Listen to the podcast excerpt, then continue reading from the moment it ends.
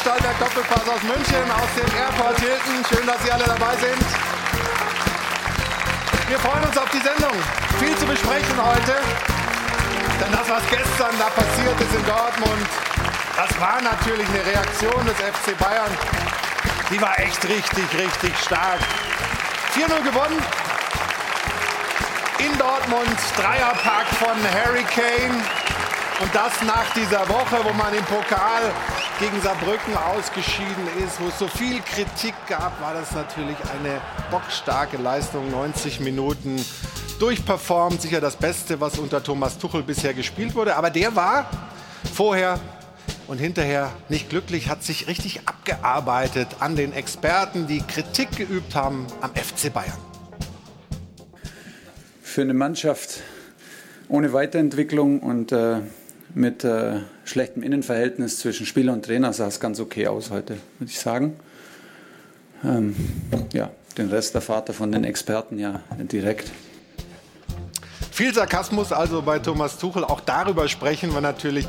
Warum war er so dünnhäutig? Ist das richtig oder falsch? Oder fällt ihm das irgendwann noch auf die Füße? Das ist ein Thema bei uns in der Sendung. Aber wir schauen auch nach Mainz.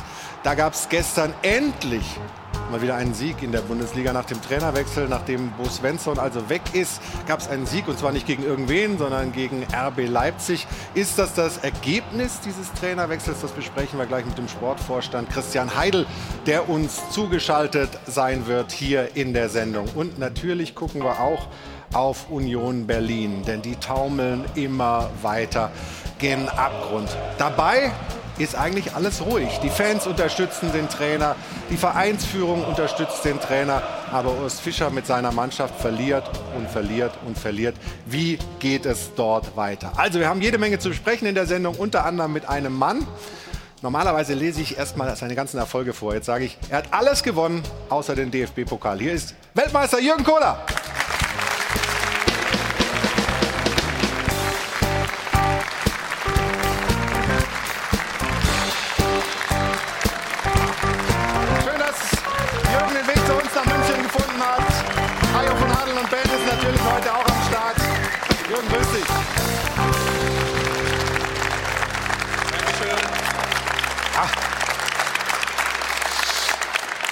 Jürgen, du als einer der besten Abwehrspieler, die es jemals gab in Deutschland. Ähm, wie hast du das Spiel gestern gesehen, wenn wir gerade auf das 1 zu 0 der Bayern schauen? Upamecano, Abwehrspieler gegen Schlotterbeck auf der anderen Seite. Die sprechen erstmal so ein bisschen, ja, lachen sich da an. Savard sagt wohl Schlotterbeck und dann zieht Upamecano weg und Schlotterbeck macht was? Ja, Schlotterbeck hat nicht die Innenbahn und dadurch bist du natürlich im Nachteil. Also der Abwehrspieler muss immer näher zum Tor stehen als der Angreifer und äh, man muss aber auch in dieser Szene sagen, dass natürlich auch vor Schlotterbeck zwei Mann unter dem Ball durchspringen. Und dann ist es natürlich einfach schwierig zu verteidigen, weil Upamecano natürlich auch ein kleiner Stier ist. Ne? Ja, absolut. Und wir sprechen natürlich über die Abwehr des BVB, die ja teilweise auch die Abwehr der deutschen Fußballnationalmannschaft ist. Ob das qualitativ reicht für die ganz hohen Aufgaben. Sind froh, dass du heute hier bist bei uns in der Runde. Jürgen Kohler, schön, ich dass du da bist. Auch. Dankeschön. Und jetzt wird es Zeit, unsere Runde vorzustellen. Ihn kennen Sie alle von seiner Stimme, eine Stimme der ARD-Hörfunkkonferenz. Vom WDR Sven Pistor, schönen guten Morgen. Außerdem vom Kicker hier zu uns gekommen Frank Linkesch, hallo. Unser Sport 1-Experte Alfred Draxler ist mal wieder da. Und natürlich Stefan Effenberg, hallo. Außerdem haben wir hohen Besuch aus der Schiedsrichterei. Peter Sippel, der sportliche Leiter, der DFB-Schiedsrichter ist bei uns, wird nachher in der Runde über die Probleme, die es immer noch gibt mit dem VAR, mit uns sprechen. Und jetzt kommt meine liebe Kollegin Ruth Hofmann, die auch einen donnernden Applaus kriegt. Und sie bringt die Frage der Woche mit. Hallo Ruth. Hallo, einen schönen guten Morgen. Das ist doch wirklich erstaunlich. Da fliegen die Bayern in der zweiten Runde des DFB-Pokals gegen den Drittligisten Saarbrücken raus. Der Licht verletzt sich, Kimmich ist gesperrt, es kommt Unruhe auf und in Dortmund wagt man schon die leise Hoffnung, jetzt könnte man doch mal was reißen gegen die Bayern. Und dann im Spitzenspiel, wenn es gilt, spielen die Bayern ihre beste Saisonleistung runter und gewinnen 4 zu 0. Also was ist das? Licht und Schatten. Wir wollen von Ihnen wissen, wie stark sind denn die Bayern jetzt? Gewinnen sie am Ende die Meisterschaft? Holen sie das Double mit Meisterschaft und Champions League oder gar nichts? Rufen Sie gerne an. Sie kennen die Nummer zum Dopafon 01379 011 Oder es wird schon fleißig mit abgestimmt, habe ich gesehen, online auf sport1.de. Wir freuen uns, wenn Sie mit dabei sind. Dankeschön. Dankeschön, Ruth. Also mitmachen, Meinungen abgeben. Wir sprechen gleich natürlich ausführlich über dieses Spiel BVB gegen Bayern München. 0 zu 4. Aber vorher schauen wir es uns an. Sebastian Bernsdorf hat das für uns getan.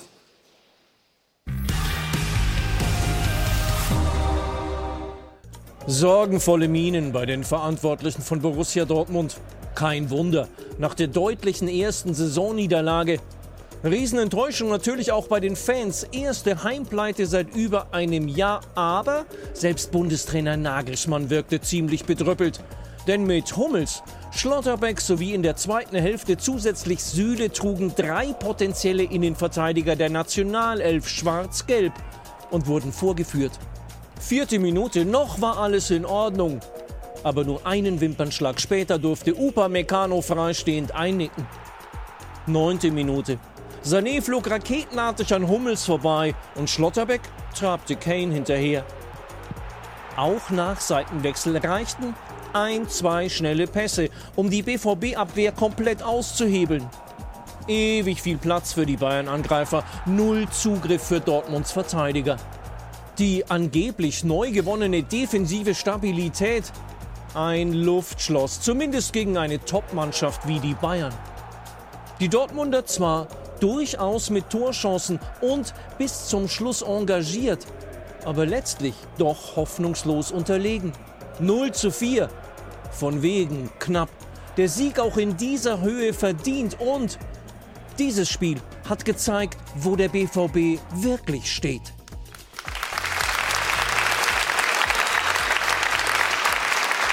Stefan,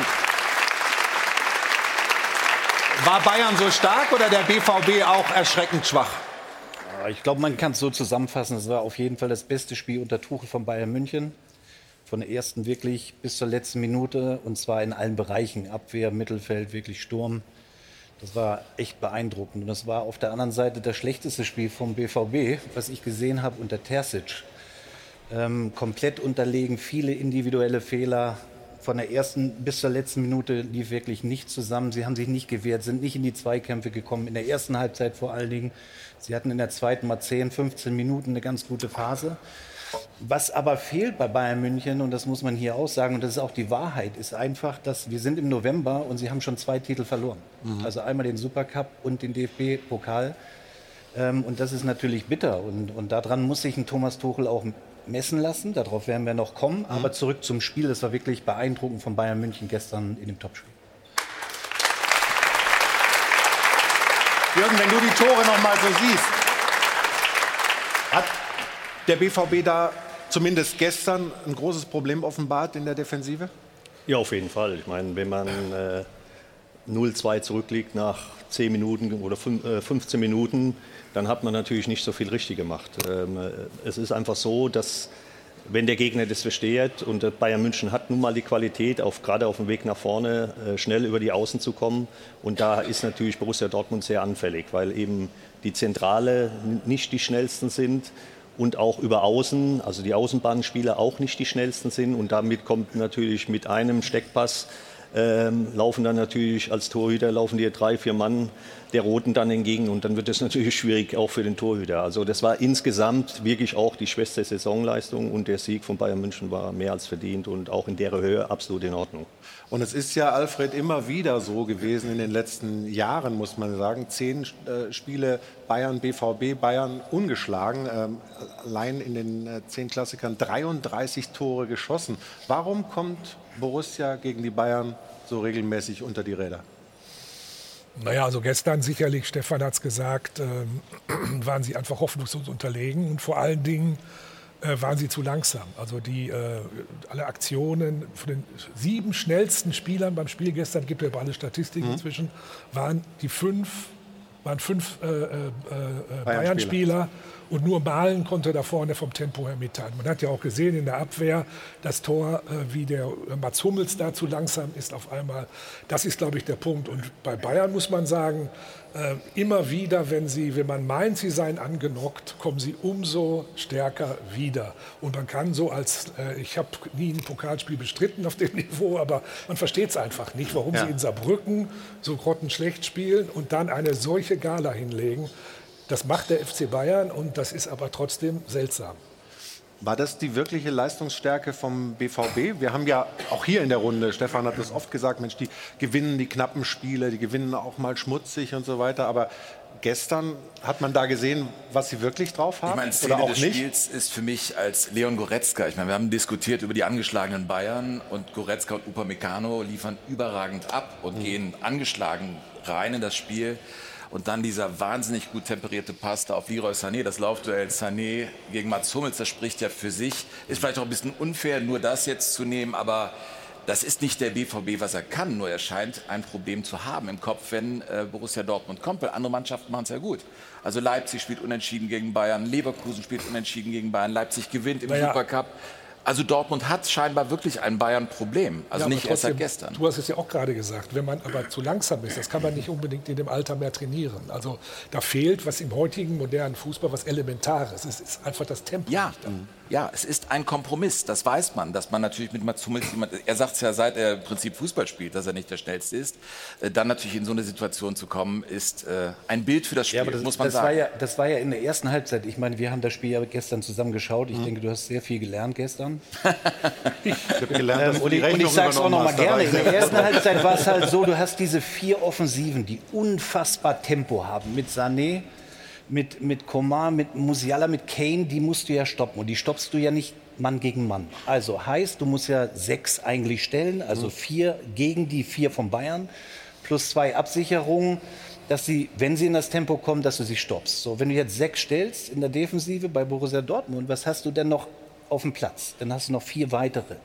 Und da hat das halt überhaupt nicht gestimmt in der ersten Halbzeit. Die sind ja nur, wirklich nur hinterhergelaufen.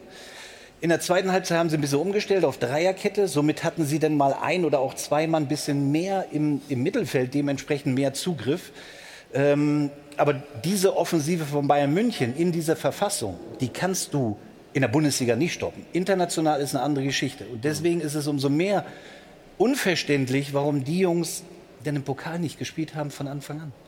Weil hätten sie das gemacht, dann hätten sie, sie haben ja eins nur gegen Saarbrücken geführt, das zweite und dritte locker gemacht. Und dann hättest du in die Rotation gehen können oder müssen. Aber die haben natürlich in dem Pokalspiel eindeutig und, und logischerweise gefährt. Bei Stefan, da hinterher sind wir immer schlauer. Oh, oh, oh, oh. da oh. Ja, das war mal der Schnellstart hier. Jawohl. Das war Mann, Mann, Mann. War, war Mit dem ersten Bayern Aber die Bayern, fang doch mal an. Ja. Nein. Äh, fang doch mal an. Wenn man sich einen Spieler hätte raussuchen können, wo Tuchel mal seinen Stars eine Pause gönnt, hätte man vorher wahrscheinlich gesagt, mach's im Pokal in Saarbrücken. Und das ging natürlich krachend schief. Und ich habe dann, wenn wir auf Dortmund kommen, ich hatte gestern echt Bedenken, ob die Bayern zu dieser Reaktion fähig sind, mhm. so wie die die letzten Monate auch gespielt haben. Sie haben es dann eindrucksvoll gezeigt, aber man muss natürlich schon auch die Qualitätsfrage dann stellen, auch bei, bei Borussia Dortmund. Mhm. Wenn wir uns diese Aufstellung von gestern anschauen, da spielen Leute bei allem Respekt, Wolf, Rierson, Ötschan, Sabitzer, der war Ersatzspieler bei Bayern. Das sind alles gestandene Bundesligaspieler, ist okay. Aber wer von denen würde bei Bayern München in der Startelf stehen? Wenn wir mal den Gregor Kobel außen vor lassen, der für mich der beste Torwart in der Bundesliga ist, kein anderer aus dieser Mannschaft hätte den Stammplatz bei Bayern München. Und dann ist dieses Ergebnis am Ende schon wieder logisch. Absolut. Und darüber wollen wir auch noch ein bisschen sprechen, was ich dich ja auch gerade gefragt habe. Wie ist eigentlich die Qualität von Borussia Dortmund wirklich einzuschätzen? Reicht das für die großen Ziele, die man hat? Und da wollen wir unseren Kollegen äh, Patrick Berger mit reinnehmen, der gestern auch im Stadion war, unser Chefreporter von Sport 1. Grüß dich, Patrick. Schönen guten Morgen. Hallo. Grüß euch. Guten Morgen. Patrick, wie viel, wie viel Ernüchterung hast du wahrgenommen rund um den BVB gestern nach diesem krachenden 0 zu 4? Ja, schon sehr viel, weil man sich eben sehr, sehr viel wie immer vorgenommen hat, weil man eigentlich mit einem recht guten Gefühl gekommen ist äh, in der Vergangenheit oder in den letzten Wochen. Eigentlich eine bestimmte Stabilität auch hatte, vor allen Dingen äh, defensiv. Und wenn man dann mal so ins Stadion geschaut hat, so in der 80. Minute, da, ich will nicht sagen, das Stadion war halb leer, aber da sind bestimmt 15.000, 20.000 schon vorzeitig nach Hause gegangen, weil sie sich das nicht mehr ansehen konnten. Es gab Pfiffe in der Halbzeit und äh, die Fans, die haben dann auch ihren Unmut äh, geäußert, weil sie einfach ja, satt sind immer wieder von diesen Demütigungen äh, gegen die Bayern. Und man muss sagen, dass der BVB sich vielleicht doch die ein oder andere äh, Situation, das ein oder andere Spiel ein bisschen schön geredet hat. Ähm, ich finde nämlich nicht, dass man ähm, so gut, so stabil aktuell ist, um äh, vielleicht ganz vorne anzugreifen. Man darf ja auch nicht vergessen, welche Spieler man äh, verloren hat mit äh, Erling Haaland, mit Jude Bellingham, auch mit einem Rafael Guerrero. Das ist schon richtig, richtig Qualität und ähm, es ist eigentlich fast schon Wahnsinn, dass man es in den letzten Jahren nicht mit diesen Spielern geschafft hat, ganz oben mal anzugreifen und Meister zu werden. Also immer in den entscheidenden Momenten, siehe Mainz äh, äh, letztes Jahr oder eben auch in den Spielen äh, gegen die Bayern, ist man dann nicht da und da muss man sagen, ist einfach komplett der Wurm drin und das ist auch ein Stück weit eine Kopfsache. Wie lässt sich das erklären aus deiner Sicht, Jürgen? Auch so Körpersprache-Themen. Jetzt, äh, klar, ist das Tor früh gefallen. Wir haben es ja vorhin schon mal einmal eingespielt. Aber schon in, in, in den ersten Minuten hattest du, hatte ich zumindest nicht das Gefühl, dass die alle heiß sind, sondern dass die schon ein bisschen Respekt haben vor den Bayern. Was war ja, dein Eindruck? Weil man natürlich genau weiß, wie die Bayern dann eben zu welcher Reaktion sie einfach fähig sind. Und das war mir von vornherein klar dass die Bayern äh, nach diesem Pokal aus äh, ein anderes Gesicht zeigen werden, dass äh, vor allen Dingen der wichtigste Spieler wieder zurückkommt und das war Kane, nicht weil er die drei Tore macht, sondern die Art und Weise, wie er als Mannschaftsspieler vorne weggeht. Das ist das, was Bayern München eigentlich, wenn Kane mal nicht gespielt hat oder Anfang an nicht dabei war, mhm. haben die Bayern immer Probleme gehabt, ins Spiel zu finden. Und er ist eben der Unterschiedsspieler.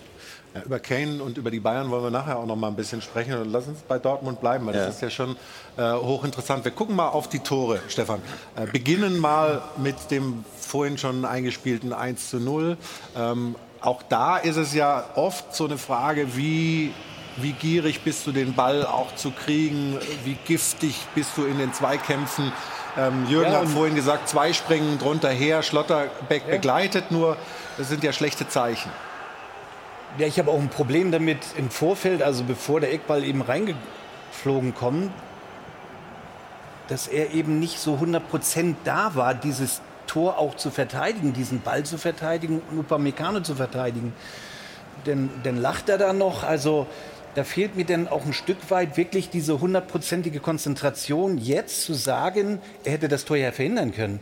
Er stoppt ja in einer Sekunde und das ist ja dieser diese, dieser Moment, der dir dann fehlt, dieser halbe Meter. Und Upamecano wollte unbedingt dieses Tor machen und das ist der Unterschied. Das war dieses Lachen, die haben so ein bisschen ja, das geredet, ich nie gemacht. und er hat also, gesagt, Savard, ja, und macht dann das Tor. Nee. Hast du mal gelacht geht mit deinem Gegenspieler? Ja, nachdem er unten auf dem Boden gelegen hat.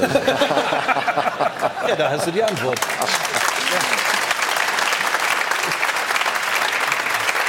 War so. Nein, ich also glaube. Fehlt, fehlt Nico Schlotterbeck da noch was? Ich, ich, finde, das sollte man nicht an einer Person festmachen, sondern insgesamt diese Lust und diese Gier, mein Tor zu verteidigen. Das ist ja nicht nur ein Problem bei Borussia Dortmund, sondern das ist auch ein nationales Problem bei mhm. uns. Und Spieler, die eben für die Defensive verantwortlich sind, die müssen besonders gierig sein besonders gierig sein, das Spiel des Gegners in irgendeiner Weise und in irgendeiner Form zu unterbinden.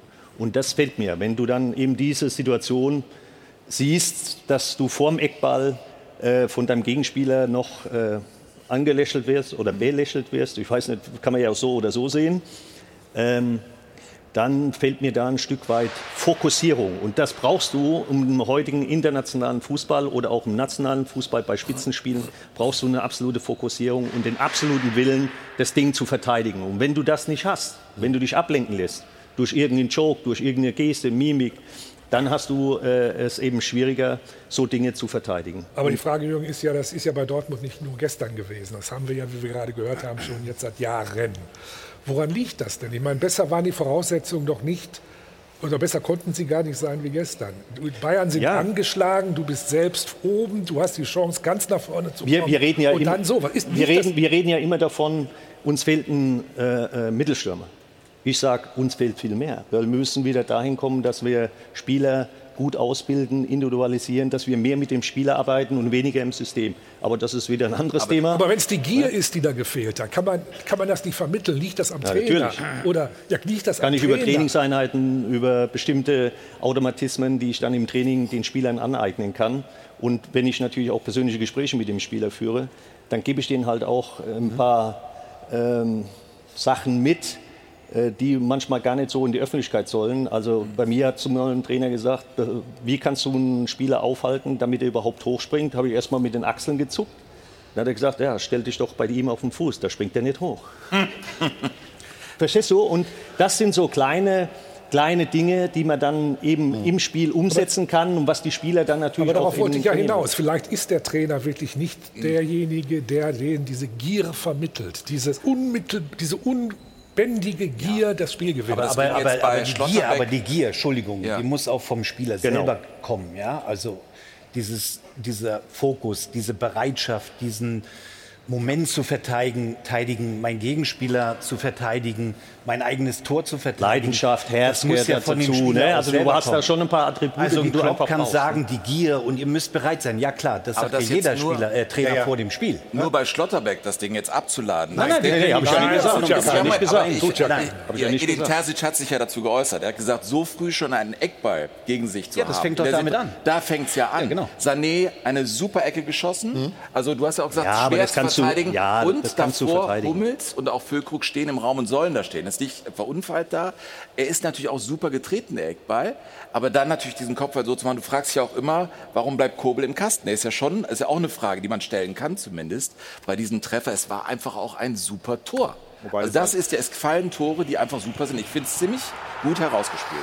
Ja, lass uns trotzdem noch mal Das ist, ja, das, auch ist mit ja, reinnehmen. nee, das ist ja nicht herausgespielt. So, warum kommt Kobel nicht raus? Der Kobel steht auf der Linie, er sieht seinen Innenverteidiger 1 Hummels, er sieht Füllkrug. Ja. Und er sieht, alle anderen sind ja am Mann. So, jetzt kommt der Ball rein, deswegen geht ja Kobel nicht raus in dieser Situation. Das ist ja ganz klar Schlotterbecks Verschulden. Und Spieler bekommen ja auch Verantwortlichkeiten. Also der Trainer wird ja schon zu dem gesagt haben, Mann gegen mal auf, Mann, du Mann gegen Mann, das ist der, Genau. einer der gefährlichsten Kopfballspieler. Da kannst du halt nicht mit Fernglas dastehen und den decken. Da musst du halt Körperkontakt haben. Und das ist halt Der sieht schlecht aus. Fehler passieren, nein, Fehler passieren und die sind auch mir passiert. Ich bin auch schon mal über meine eigenen Beine gefallen, Tor passiert und so. Kennen wir ja alles. Aber in dieser Häufigkeit, wie das einfach passiert. Hm. Und das ist eben nicht in Ordnung. Und das muss man eben versuchen, individuell mit den Spielern äh, darauf einzuschwören, dass sie wieder diese Gier und diese Leidenschaft bekommen, auch Tore zu verhindern. Weil du kannst nur ein Spiel gewinnen, Hm. ja, wenn du ein Tor machst, das ist richtig. Aber auch nur, Uh, wenn du mal langsam. na, war knapp, war Knapp. knapp, war knapp, aber knapp nicht so. Aber du kannst, du kannst aber auch ein Spiel so gestalten, dass du eben mal einen Punkt mitnimmst und äh, dann spielst du halt mal 0-0. Dann ist das auch okay. Ich würde gerne den Patrick noch mal äh, kurz mit reinnehmen, weil das ist ja hier die Diskussion, die Alfred auch so ein bisschen angeschoben hat. Ist es Terzic nicht gelungen, seiner Mannschaft insgesamt, äh, um das mal von Schlotterbeck auch ein bisschen wegzunehmen, insgesamt so dieses Gefühl zu vermitteln, äh, wir können heute und wir wollen heute den Bayern von der ersten Minute an auch zeigen, dass sie hier nichts mitnehmen können. Das war nämlich äh, nicht zu sehen. Äh, wie, wie ist da so die, die, die ähm, Reaktion auch von den Fans und was du so äh, ja, gemerkt hast, gespürt hast, ähm, ist man da auch ein bisschen enttäuscht, dass der ähm, Trainer mit seiner Mannschaft dann letztlich dann doch so ein bisschen blutleeres Bild abgegeben hat? Gut, klar, das ist man am Ende natürlich äh, immer. Es gibt äh, oder er hat viel Kredit in Dortmund, Edin Terzic. Es gibt äh, viele Leute, die ihm aufgrund seiner Verbundenheit natürlich auch sehr nahe stehen. Es gibt aber durchaus auch kritische Stimmen, nicht erst äh, seit dem Spiel äh, gestern, sondern schon auch seit äh, eben einigen Wochen, weil der ein oder andere so eine richtige Weiterentwicklung, das neue Lieblingswort auch von Thomas Tuchel an der Stelle, ähm, nicht richtig äh, erkennt. Aber ähm, man, muss, äh, man muss das schon auch ein bisschen differenziert sehen, finde ich, weil äh, Alfred hat jetzt gerade eben angesprochen, dass äh, Terzic nicht diese Gier so richtig vermittelt hat. Das hätte man genauso sagen können äh, über Marco Rose, das hätte man genauso sagen können über Lucien Favre, das hätte man genauso sagen können über damals noch Peter Bosch und wahrscheinlich auch un, äh, unter Tuchel, als der noch Trainer beim BVB war. Also es sind ja ganz, ganz viele äh, BVB-Trainer in diesen Spielen auch gegen die Bayern gescheitert. Für mich ist das nicht nur eine Gierfrage, sondern das ist äh, für mich auch ein Stück weit eben äh, eine Qualitätsfrage, weil ich habe es vorhin gesagt, Spieler ähm, wie Haaland, wie Bellingham, wie Sancho aus der Vergangenheit, Guerrero, die hat man nicht richtig adäquat ersetzen können. Das ist natürlich bei Spielern von so einem Format sehr, sehr schwierig. Es gab die ein oder andere Möglichkeit, beispielsweise Alejandro Grimaldo, Victor Boniface, das sind zwei Spieler, die zurzeit mit Leverkusen die Bundesliga auseinanderschrauben. Mit denen äh, gab es auch äh, Gespräche oder zumindest mit den äh, jeweiligen äh, ja, Managements und man hat sich aus diversen Gründen gegen den Spieler entschieden oder der Spieler, wie eben Grimaldo, dann für Alonso und für Leverkusen. Also das sind aber auch zum Beispiel zwei Spieler, die, glaube ich, den BVB schon ein Stück weit nach vorne gebracht haben. Dann hat man Benzebaini geholt, ähm, war schon sehr, sehr früh mit ihm klar. Terzic wollte unbedingt Füllkrug haben. Also das kann man vielleicht auch ein Stück weit äh, dann hinterfragen, ob man da die richtigen Schlüsse gezogen hat, ob man da die richtigen Transfers auch getätigt hat. Äh, Emre Can zum Kapitän zu machen, ähm, stattdessen Edson Alvarez von West Ham äh, abzulehnen, mit dem man sich einig war. Also das sind viele Punkte, über die man schon sprechen kann, aber ob er die Gier vermittelt, davon gehe ich sehr, sehr schwer aus, weil ich Edin Terzic auch äh, beinahe täglich erlebe, nicht nur auf Pressekonferenzen, sondern auch äh, in Gesprächen und ähm, es brennt keiner mehr, oder keiner mehr ist vielleicht zu viel gesagt, aber es gibt nicht viele Fußballtrainer, die so brennen wie Edin Terzic, das kann man an der Stelle, glaube ich, schon sagen. Dann lass uns mal aufs Spiel schauen, weil äh, dieses Thema qualitative Mängel äh, sieht man vielleicht da auch ganz gut. Äh, Stefan, dieses 2 zu 0 der Bayern. Das ist natürlich von den Bayern überragend gespielt, aber mit dem Fokus jetzt mal auf das Verhalten von Dortmund. Ja, das ist ein Tempomängel. Also weder Wolf kommt hinterher, noch Hummels jetzt. Aber hier muss man natürlich sagen, und das war ja die Szene, die du meinst, wie Goretzka diesen Ball treibt. Ja. Im höchsten Tempo. Super nach innen geht, wartet auf Sané, dann die richtige Sekunde findet, den Ball äh, tief zu stecken, das ist schon außergewöhnlich. Das Tempo übrigens kannst du kaum verhindern. Das heißt, wenn, wenn dann der Konter läuft, ist es nicht mehr richtig verteidigbar. Die, die Frage, die ich mir stelle, wie ist das Verhalten von Wolf? Ja, das, war ja, das war ja ein gewisses Mismatch auf der Seite Sané gegen Wolf. Das war, ist sehr eindeutig zugunsten von Leroy ausgegangen. Ja gut, in der Situation, er, er will ihm halt ein bisschen Druck geben. Hier. Ja, genau. Er will ihm ein bisschen Druck geben. Und ist dann aus dem Spiel. Ja, und ne? jetzt nimmt er ihn ja relativ schnell fünf, sechs, sieben Meter weg und jetzt hummelt es ja auch noch. Bei Wolf kann man vielleicht hingehen und sagen, vielleicht wäre er ganz weggeblieben und wer hätte seine linke Seite vielleicht zumachen können. Aber, Aber Mats macht auch bei dem Konter, macht er auch, die, die, die Gasse macht er auf. Er, hat, er steht eigentlich gut in der Lücke drin. Ja. Und dann sieht er aber den äh, äh, Leroy, dass er losläuft. Und dann geht er aus unverständlichen Gründen, geht er dann quasi, schiebt er sich zu ihm hin und damit geht die Gasse auf. Aber wir haben gelernt als Abwehrspieler, erst die innere Linie zu halten. Klar, beim Konter ist das manchmal ein bisschen schwierig, weil du einfach viele Situationen im Auge behalten musst. Aber trotzdem, wenn man, das, wenn man die Szene nochmal sieht, hier sieht man, jetzt geht er raus und damit wird, die, wird das Spielfeld für ihn zu breit. Ja, da kann man durchstecken und das sind so äh, Fehler, die dann eben natürlich aus dem Spiel heraus einfach mal passieren können und das dann Leroy da durchgeht, dann machst du nichts mehr. aber der, Fehler fängt vorher, aber der Fehler fängt vorher statt. Wenn du das siehst, er, er geht, er ist erst innen, er schaut um, dann geht er nach außen und in dem Moment, wo er nach außen geht, hat er verloren, weil dann macht er den Raum auf und dann kannst du, dann kannst du das eben gegen Aber man kann auch mal sagen, das war einfach Weltklasse. Super gespielt. Absolut. Ja, ja, super gespielt. Super da, gespielt. da wollen wir auch noch drüber sprechen, aber ähm, ich wollte den Patrick ganz kurz noch zu einer oh. Geschichte oh. fragen die sich nach dem Spiel zugetragen haben soll. Riasson hat da im Kabinengang gewartet und wollte da offensichtlich noch was klären mit Coman. Du warst Augen- und Ohrenzeuge. Was war da genau los? Ja, genau. Also nicht nur haben soll, sondern wir können das schon äh, als Fakt verkaufen, weil äh, ich es nämlich gesehen habe. Also äh, zur Erklärung, die äh, Kabinen in den Katakomben, die stehen sich quasi gegenüber und in der Mitte ist ein sehr langer Weg, vielleicht von 15, 20 Metern. Und in, auf diesem Weg werden eben die Interviews äh, von uns TV-Reportern geführt. Ich hatte meine durch mit Gregor Kobel und mit Dennis Eitekin und äh, hat da Julian Riasson so ein bisschen im Auge, der äh, oberkörperfrei, die äh, Hose hochgekrempelt, ist ja auch tätowiert und dann schon ein bisschen eine Erscheinung. Und äh, der wirkte so ein bisschen wie ein norwegischer Stier. Ich weiß, dass es das zwar nicht gibt, aber stand im Türrahmen und hat immer wieder rüber geguckt in Richtung Bayern-Kabine und hat die ganze Zeit gefragt, wo ist der, wo ist der? Und äh, ist dann irgendwann äh, zu Serge Gnabry gegangen, der, der ihn gesehen hat und hat gesagt, where is your other winger? Also wo ist euer anderer Flügelspieler? Und Serge Gnabry, hat gemeint, äh, Kingsley, der müsste da hinten sein. Ich bringe euch mal zusammen, weil der wahrscheinlich dachte, die wollen Trikots tauschen.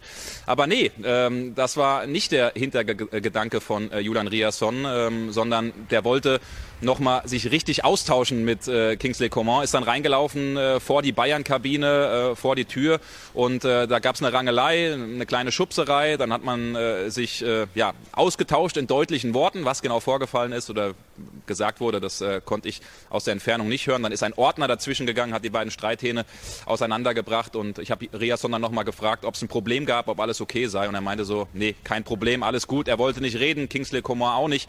Damit ist das Thema, glaube ich, äh, äh, beendet. Aber ähm, ich finde, das gehört auch ein bisschen dazu nach so einem Spiel. Die haben sich ja während des Spiels immer so ein bisschen auch auf die Socken gehauen, haben sich da auch schon äh, das eine oder andere Scharmützel geliefert. Also das ist grundsätzlich, finde ich, in Ordnung.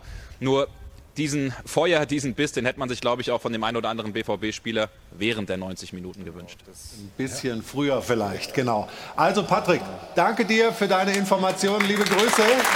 Bis bald. Du wolltest? Diese Aggressivität, die er nach dem Spiel zeigt, die hätten vielleicht die gesamte Mannschaft während den 90 Minuten schon zeigen sollen. Wobei wir urteilen hier jetzt zu Recht hart über Dortmund. Ich finde ja das Erstaunliche ist, diese Entwicklung gab es eigentlich in den letzten Wochen schon. Die haben ja schon so eine gewisse Resilienz entwickelt gehabt. Wenn man das Spiel in Frankfurt denkt, da liegen die 2-0 hinten, machen es 2-2, kriegen es 3-2. Da bin ich mir relativ sicher, das Spiel hätten die in der letzten Saison noch verloren. Und sie haben ja schon so eine gewisse mhm. Konstanz hingekriegt, in der Liga ihre Punkte zu holen haben auch da schon Fehler gemacht, wie in Frankfurt. Gegen Bayern darfst du es halt nicht machen. Wenn du so ein frühes Tor kassierst, dann äh, setzt sich die Qualität durch. Und wenn man dann die Doppelsechs zum Beispiel, wir haben jetzt über die, die letzte Kette gesprochen, alles in Ordnung, aber du siehst natürlich auch doof aus, wenn die Bayern mit Tempo auf dich zukommen, wenn da keine Absicherung im Mittelfeld ist, wenn die Doppelsechs überhaupt nicht ja. funktioniert, da kannst du ja fast nur schlecht aussehen dann. Ne? Wir sprechen gleich weiter über dieses Spiel, lenken unser Augenmerk dann auch auf die Bayern, die wirklich bärenstark waren mit einem dreifachen Torschützen Harry Kane. Aber Tabellenführer sind sie halt noch nicht. Da ist nach wie vor Bayern 04 Leverkusen an der Spitze, die gestern dann ein Spiel, was schon zu kippen drohte, doch noch auf ihre Seite gezogen haben. Uns gehen die Themen nicht aus hier im Stahlwerk Doppelpass. Kurzen Moment Geduld, dann melden wir uns wieder hier aus München. Bis gleich. Willkommen zurück bei uns hier in München im Airport Hilton zum Stahlwerk Doppelpass. Der Bayern-Sieg in Dortmund mit 4 zu 0 beschäftigt uns natürlich hier in der Runde. Jürgen, wie lange ist es her, dass die Bayern dich so überzeugt haben? Also bei mir muss ich wirklich sagen, sind es jetzt fast drei Jahre her, wo die Bayern so in dieser Form, wo sie fast ein Spiel in Perfektion abgeliefert haben. Es gab noch die eine oder andere Stellschraube, die man vielleicht noch ein bisschen noch ein bisschen konkreter, noch mal ein bisschen besser machen kann. Aber insgesamt war das in den letzten drei Jahren für mich das beste Spiel. In der Art und Weise, wie die Räume besetzt worden sind, Freilaufspiel, gegen den Ball gearbeitet wurde, äh, wie die einzelnen Mannschaftsteile miteinander gespielt haben. Ne? So, da, also du hast immer eine gewisse Homogenität gehabt, du hast auch eine gute läuferische Leistung gehabt. Also ist nie einer alleine gelaufen, hat nie einer alleine irgendwas gemacht, sondern das war wirklich eine tolle Mannschaftsleistung und eine überragende Leistung von Kane, weil er einfach für mich der Unterschiedsspieler bei Bayern München ist. Und wenn er nicht auf dem Platz ist, dann haben die Bayern schon ein kleines Problem, das glaube ich schon. Gucken wir mal auf das dritte Tor der Bayern. 72. Minute war es dann Harry Kane. Ähm, Stefan, die Bayern machen das hier mit einem einfachen Doppelpass auf der Seite. Ja, total einfach. Aber dieses Tempo von Coman kannst du dann auch nicht stoppen. Ja. Aber auch da ist wieder die Frage, gehe ich so nah an diesen, also an Coman jetzt ran oder, oder gehe ich weg, damit er eben nicht diesen Platz hat für diesen Lauf und dann für diesen Pass.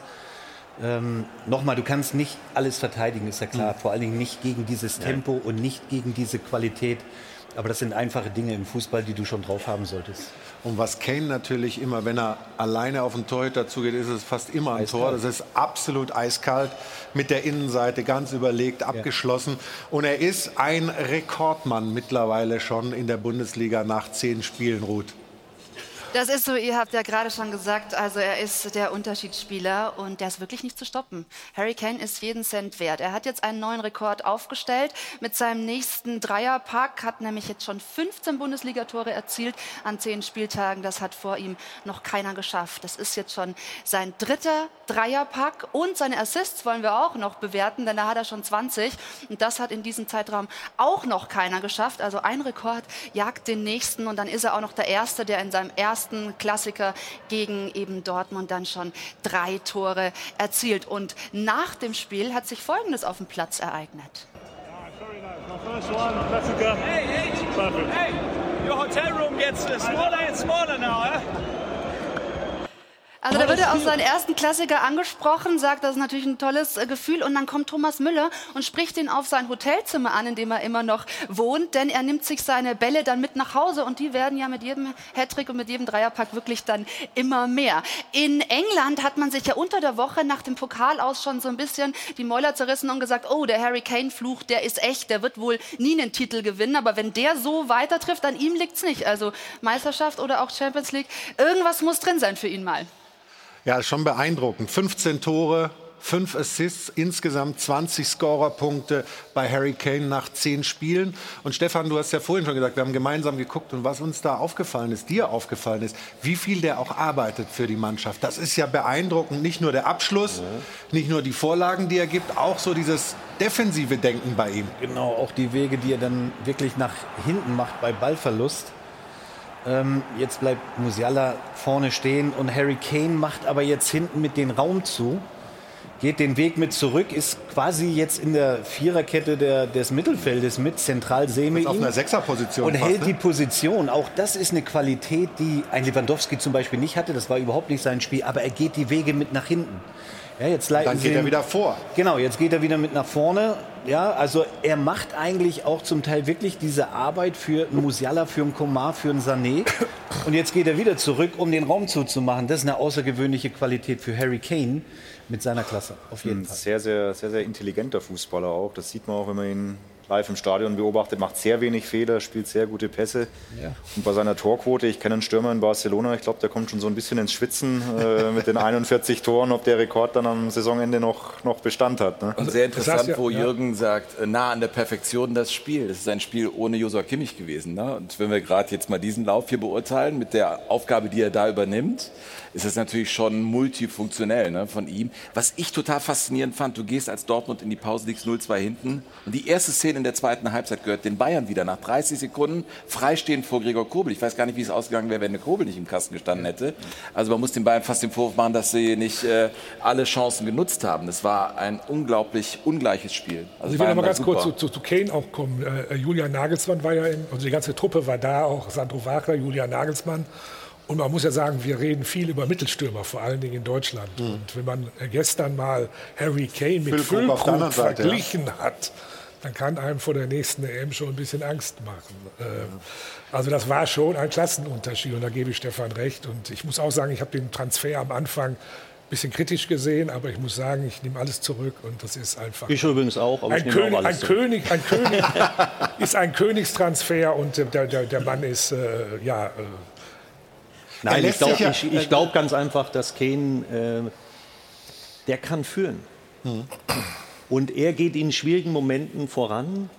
Er, das sieht man auch immer wieder ab und zu mal, wenn ein Spiel unterbrochen ist, er geht zu dem Mitspieler hin, er spricht mit dem Mitspieler, er baut sie auf. Das ist quasi die starke Schulter. Die anderen lehnen sich dran an und das hat zum Beispiel im Pokalspiel hat das einfach gefehlt. Und Jürgen, du hast ja als ehemaliger Innenverteidiger hast ja gegen tolle Mittelstürmer gespielt, gegen die Van Bastens und so weiter. Der ähm, Kane lässt sich immer wieder auch fallen, holt sich Bälle ja teilweise im Mittelkreis und so weiter. Was macht das für den Innenverteidiger, was die Aufgabenstellung angeht, daran so besonders schwierig? Ja, musst du nur mit deinem Sechser sprechen. Musst du sagen, wenn der halt weiter zurückgeht, das ist dein Part, hast du ihn. Umso näher, dass er zum Tor kommt, überlässt du ihn mir wieder. Und wenn du das dann verstehst, wenn du dann eben zwei Leute hast, die genau wissen, miteinander funktionieren, also ich sag mal der IV und der Sechser, dann hast du da weniger ein Problem. Ne? Aber du musst ihn natürlich übernehmen, weil er ist ja, er ist ja jetzt nicht der Schnellste. Mhm. Aber er kennt sehr gut Räume. Er weiß, wann er in die Räume rein muss. Er weiß, wann die Räume bespielt werden. Und das macht ihn so gefährlich. Und wir gucken jetzt nochmal auf das äh, vierte Tor, auf sein drittes in diesem Spiel, Harry Kane. Auch da natürlich äh, könnte man jetzt wieder über die Defensive der Dortmunder auch sprechen, weil hier der Ball von Süle ist natürlich. Ja, aber das müssen wir ja. Wir ja. müssen ja darüber reden, weil so ein Ich dachte, Ball wir haben schon ein bisschen, ja. Nein, das ist ein krasser individueller Fehler, auch wenn das jetzt das vierte war. Aber trotzdem, sowas darf in einem Spiel, wenn du das Spiel vor dir hast als äh, Süle, darf dir dieser Pass einfach nicht passieren und kommst du auch nicht mehr hinterher. Das erkennen die Bayern in Sekunden. Und wenn Harry Kane genau in dieser Zone dann ist, dann ist er, ich habe es ja gesagt, eiskalt. Also, aber so ein Fehler zu spielen, ist für mich unbegreiflich. Also ohne Druck, ohne über, über zehn Meter und du musst, den, und du musst den auch Bayern schauen, in die Füße. Bevor das er das Tor macht, hat der auch den Blick wieder zu Süle. Wo ist der überhaupt? Also der, der hat eine Vororientierung, der weiß genau, wo er hinläuft. Und er weiß auch genau, welchen Winkel er einstellen muss, sodass der Gegenspieler, also der unmittelbare Gegenspieler dann eben nicht mehr an den Ball kommen kann. Und das zeichnet ihn aus. Und das haben nicht viele Stürmer. Also die Bayern in der Bundesliga zwei Unentschieden, den Rest alles gewonnen. In der Champions League alle drei Spiele gewonnen. Aber eben, und das hast du vorhin gesagt, Supercup verloren, im Pokal schon raus. Das ist so dieses äh, Spannungsfeld, in dem sich das Ganze bewegt. Auch in der Beurteilung des FC Bayern München. Gestern auf jeden Fall großartige Leistung. Und wir sprechen gleich über die Mannschaft, die noch vor den Bayern äh, liegt in der Tabelle über Bayern 04 Leverkusen. Aber vorher ein paar Hinweise von unserem Sportwettenpartner. Bis gleich. Ja, vielen Dank. Und dann schauen wir schnell mal auf die Tabelle, auf die obere Hälfte in der Bundesliga. Und da sehen wir eben, dass äh, Leverkusen vor den Bayern liegt. Und danach ist schon so ein äh, kleiner Abstand. Die Frage ist natürlich, die sich daraus ableitet, ist das dann auch für die Zukunft der Hinserie ein Zweikampf. Bayer Leverkusen auf jeden Fall scheint stabil zu sein. Die haben gestern 2-0 geführt, dann gab es ein 2-2 gegen Hoffenheim. Am Ende drehen sie das Ding noch. Stefan, lass uns mal auf die Tore schauen. Ein Mann, der mich begeistert in den letzten Wochen, ist Florian Wirtz, der das 1-0 macht und auch vorbereitet. Ja, ist einfach im 1-1 kannst du ihn quasi gar nicht stoppen. Und das in dem Alter, das ist außergewöhnlich. Diese Qualität ist ein absolutes Talent. Talent kannst du eigentlich schon wegnehmen, Wegen, weil es ist ein Top-Spieler. Ähm, aber wie er sich hier durchsetzt, mit welcher Leichtigkeit auch. Und, mit, mit, und aber geht direkt den Weg auch wieder rein in die Mitte und sieht den Raum auch. Und das ist ein außergewöhnlicher Spieler. Also Leverkusen kann sehr, sehr froh sein, dass er, dass er das Trikot von Leverkusen trägt. Ich weiß nicht, wie lange noch, aber das ist schon ein Unterschiedsspieler in den jungen Jahren. Und Boniface macht es natürlich auch gut gegen Anton Stach in der Szene. Und dann äh, Jürgen, wenn wir aufs 2-0 gucken, ähm, der Junge, der Grimaldo, äh, mit seinem linken Fuß und dieses, äh, diese Eckenvariante Hofmann-Grimaldo, schon nicht schlecht, ne? Ja, ist auch eine außergewöhnliche Fähigkeit, die Grimaldo besitzt. Er macht das ja nicht zum ersten Mal. Ich glaube, er hat schon zwei oder drei Freistoßtore gemacht. Ja. Das zeigt, dass er ein wunderbares Füßchen hat, ein super Linksfuß ist, dass er sehr viel Ballgefühl hat. Und das zeigt er natürlich und selbst auch torgefährlich ist als äh, in der Aufstellung meistens als linker Verteidiger geführt oder so, ja, so ein Stück weit. Ähm, das ist schon außergewöhnlich. Und es harmoniert bei Leverkusen. Jetzt muss ich nochmal zurückgehen zum DFB-Pokal. Leverkusen hat in Sandhausen gespielt. Acht Leute äh, rotiert, also acht, acht, frische Kräfte rein und sie haben das Spiel 5-2 gewonnen. Aber in der Bundesliga rotiert er praktisch nicht, ne? Nein, nein, achtmal nein, mit der gleichen Startelf. Nein, nein, aber jetzt nochmal zurück zu mhm. Bayern München im Vergleich gegen Saarbrücken. Ja, Tuchel rotiert auch nicht in dem Maße, aber sie scheitern und verlieren das Spiel gegen Saarbrücken. Und deswegen sage ich, diese Mannschaft ist so extrem harmonisch, wo auch schwierige Spiele eben, wenn du eine große Rotation ansetzt, eben trotzdem gewinnst. Und das ist der Lauf, den Leverkusen jetzt gerade hat. Und äh, das Tor, das dann das Spiel entschieden hat, ist in der 70. Minute gefallen. Das können wir uns auch noch mal anschauen. Da hat zunächst mal Boniface ja die Riesenchance, das Ding reinzuköpfen und aber äh, offensichtlich größere Probleme, den Ball zu treffen. Aber was er dann macht, ist natürlich nicht schlecht, ne? die Vorarbeit. Vielleicht war das ja auch gewollt, ah, ja? genau. um, um, die Abwehr zu irritieren, die ja total passiv ist. Und dass Grimaldo einen perfekten linken ja. Fuß hat, das, ich meine, sollte sich rumgesprochen haben mittlerweile in der Bundesliga. Da kann man ja Bayer Leverkusen gar nicht hoch genug dafür loben. Der kam ablösefrei von Benfica Lissabon. Auf die Idee hätten ja vielleicht andere Vereine auch kommen können, dass da so ein herausragender Spieler ist. Schaffst du natürlich nur, wenn du früh genug an dem Spieler dran bist, wenn du dann auch Argumente hast, den zu überzeugen. Ist für mich der Top-Transfer dieser Saison, wenn man Ablöse und Leistung in Relation setzt. Überhaupt bei Leverkusen haben ja alle, alle Neuzugänge komplett eingeschlagen. Also auch Boniface kann man genauso sagen. Hätte Schaka, man ja Hofmann, auch, alles. Ja, ja, die kannte man. auch. Boniface hätte man ja auch. Äh, wir haben gerade über Borussia Dortmund gesprochen. Gerade auf der linken Seite, Grimaldo, hätte ja wunderbar gepasst. Aber ich glaube, es ist auch interessant zu sehen. äh, Ich meine, wir sind ja noch relativ früh in der Saison. Äh, Zehnter Spieltag in Bundesliga, äh, Euroleague, wo sie spielen, glaube ich. Euroleague spielen Euro. sie. Europa League, ja. Ähm, haben sie auch eine etwas leichtere Gruppe aus meinen Augen bekommen. Und äh, Drei Euro. Und Sie haben das vielleicht nicht richtig mitgekriegt. FC liegt in Scherben. Guck mal, FC-Fan. Wer findet die Nerven im FC? Ja, ja. Aber, er hat, schon, aber- er hat schon das Portemonnaie gezückt. Aber trotzdem sollten wir Okay. auch ein Stück weit aufpassen mit unseren Superlativen, denn so eine Saison kann unheimlich lang werden. Und wenn, wenn, wenn so eine Saison auch, äh, sag ich mal, wenn die da mal eins, zwei Spieler mal wegbrechen, so ein Flo oder vielleicht auch Boniface Was ist mit mir? Oder du. Nee, weil du gesagt hast, so ein Flow. Ach so, ja. Also so, so ein Flow. So ein Flow. Ja, die Leverkusener. Ich meine, wir können ja Nein, ich nur meine, die- Flo wird's, aber ist egal. ne? Oder den. Ja, wenn dann eben wichtige Spieler da rausbrechen, dann kann sich natürlich, äh, sage ich mal, so eine gute Saison, die sie bisher spielen, und sie spielen auch einen wunderbaren Fußball, muss man einfach sagen. Es macht richtig Spaß, dazu zu gucken.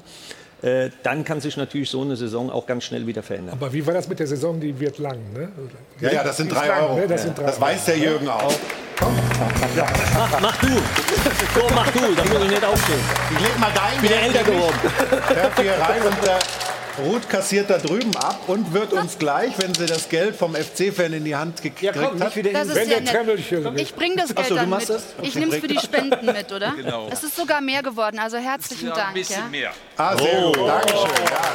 Dankeschön, geht alles ins Gleiche. Aber, aber Ruth, wir haben ja hier schon jetzt Grimaldo äh, gelobt. Du kannst das Ganze mit Zahlen noch mal ein bisschen unterfüttern. So ist es. Wir haben ja schon viel über Wirtz und Boniface gesprochen. Jetzt ist eben Alejandro Grimaldo mal dran. Ähm, Alonso sagt zu ihm, der ist irgendwie überall gut, ist ein echter Dauerbrenner, wahnsinnig laufstark, ist über zwölf Kilometer gelaufen, ist als linker Verteidiger auch äh, torgefährlich, hat mit seinen fünf Saisontoren auch schon seine persönliche Saisonbilanz jetzt äh, eingestellt. Und er hat wirklich eine sehr interessante Vita. Also wurde gerade schon angesprochen, er kam ja ablösefrei von Benfica Lissabon. Da hat er über siebeneinhalb Jahre gespielt und da eben auch getroffen und gute Leistung erzielt. Also das ist tatsächlich wirklich ein Top-Transfer. Der ist in der Jugend des FC Barcelona ausgebildet worden, ist mit 15 Jahren als jüngster Spieler dann auch schon in der B-Mannschaft eingesetzt worden, sogar in die A-Mannschaft dann mal berufen worden. Da hat er aber nicht gespielt. Da ging es dann eben weiter nach Lissabon und von dort eben dann unter Roger Schmidt ist er dann eben, das war seine letzte Station, rübergekommen zu Bayer Leverkusen und trifft dort wie verrückt, beziehungsweise hieft die Mannschaft auf ein anderes Level. Und es ist ja wirklich kaum zu glauben, dass der Mann nicht in der spanischen Nationalmannschaft nominiert ist. Das fragen sich die Leverkusener auch. Vielleicht ist es ja dann demnächst mal soweit, wenn er weiter so eine Performance hinlegt. Gut möglich, weil natürlich die spanischen Medien, aber auch ähm, die Verantwortlichen im Verband sicher auch wegen Xavi Alonso ein bisschen auf Leverkusen schauen. Und Xavi selbst hat auch was zu dem Thema Nationalmannschaft und Grimaldo gesagt. In zwei Wochen ist wieder Länderspiele äh, oder sind wieder Länderspiele. Hast du die Hoffnung, dass diesmal ähm, ein Anruf aus Spanien für Grimaldo kommt? Die Entscheidung von den Nationaltrainer, so äh, wir, wir, wir warten, aber es, er, er macht seine, seine Arbeit, seine Entscheidung, so wir werden sehen, aber ja, wir haben gesehen, dass jeden Tag er spielt sehr, sehr gut, er ist sehr mh, strategisch Spiel, Spiele für uns und wir werden sehen. Er ist, er ist fokussiert, er ist bereit für, für alles, wenn das passiert, aber ist kein Problem. Soweit also Xavi Alonso. Und der ist schon, weil es ja vorhin darum ging, was sind so Vorteile für Leverkusen, bestimmte Spieler zu holen, der ist wahrscheinlich ein großes Argument auch für einen Spieler nach Leverkusen zu gehen, Xavi Alonso als Trainer. Zu 100 Prozent, überhaupt keine Frage. Ich glaube, wir können das auch mal an Jonathan Tah festmachen, der sich wirklich unfassbar weiter, wir reden ja immer von Weiterentwicklung. Also wenn sich wirklich einer richtig weiterentwickelt hat, dann ist es Jonathan Tah bei Bayer Leverkusen. Und das ist mit Sicherheit auch ein Verdienst von äh, Xabi Alonso, überhaupt keine Frage. Und dann hast du diese perfekte Achse, ne? Ja. Mit, mit, mit Tah, mit, mit Chaka, mit Grimaldo, mit Boniface und dann die Kreativen drumherum. Radetzky auch stärker geworden, stabiler geworden als in den letzten eins. Ja gut, Gestern gestern, Fehler, hat, er, ja. gestern hat er einen Fehler gemacht, aber ich finde ihn trotzdem relativ stabil. Und das ist ganz klar auch die Handschrift von Xabi Alonso. Und du hast ein schwieriges Spiel gestern gehabt, also gegen Hoffenheim. Das war ein ganz schwieriges Spiel. Ich meine, Hoffenheim ist auswärts sehr stark, aber trotzdem ein Spiel, wo es nicht gut läuft, du schießt trotzdem drei Tore. Wenn wir eben mit äh, Dortmund das vergleichen, die wurden oft gelobt für dieses 1 zu 0 Ding. Leverkusen hat nach den Bayern die meisten Tore geschossen, ich glaube 30. Und äh, gegen Bayern München 2-2 gespielt, bis kurz vor Schluss noch geführt. Das ist eine echt tolle Mannschaft, die Simon Rolfes da zusammengestellt hat. Ich glaube, der Stein im Schuh der Leverkusen, da haben sie Angst, ist der Afrika Cup.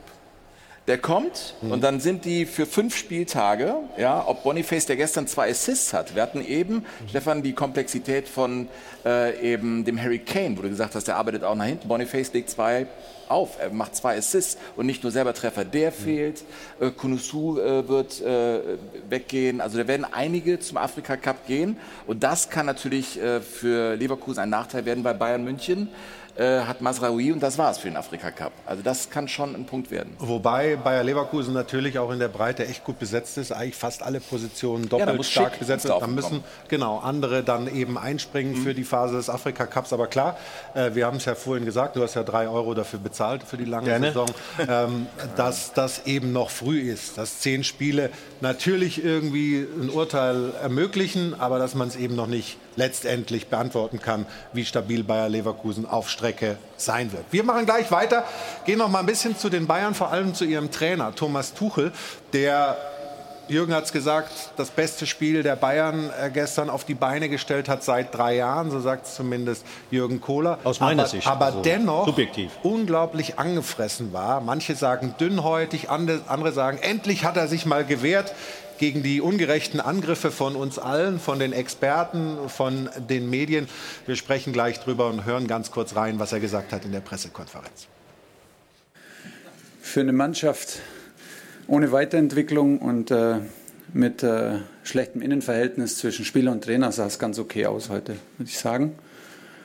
Ähm, ja, den Rest der Vater von den Experten ja direkt.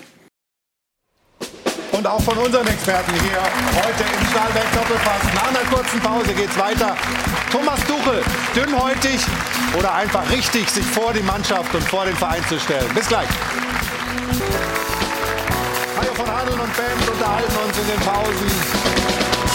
Und wir wollen weitermachen hier bei uns in der Runde. Wir haben ja über die Bayern schon gesprochen. Großartige Leistung in Dortmund, aber nur wenige Tage zuvor das Pokal aus beim Drittligisten Saarbrücken. Hat auch schon den Supercup nicht gewonnen, da gegen Leipzig verloren.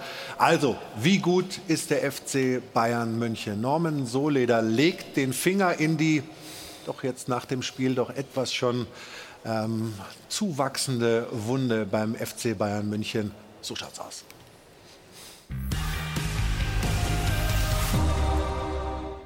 Typisch FC Bayern. Erst der übliche Satz mit X im DFB-Pokal, zum vierten Mal in Folge sang- und klanglos gescheitert.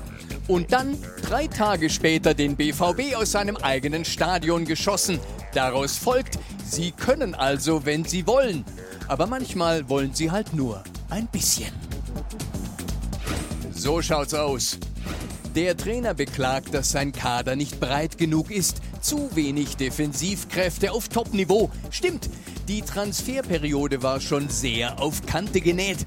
Doch auch die Führungsriege der Bayern ist ein bisschen dünn besetzt.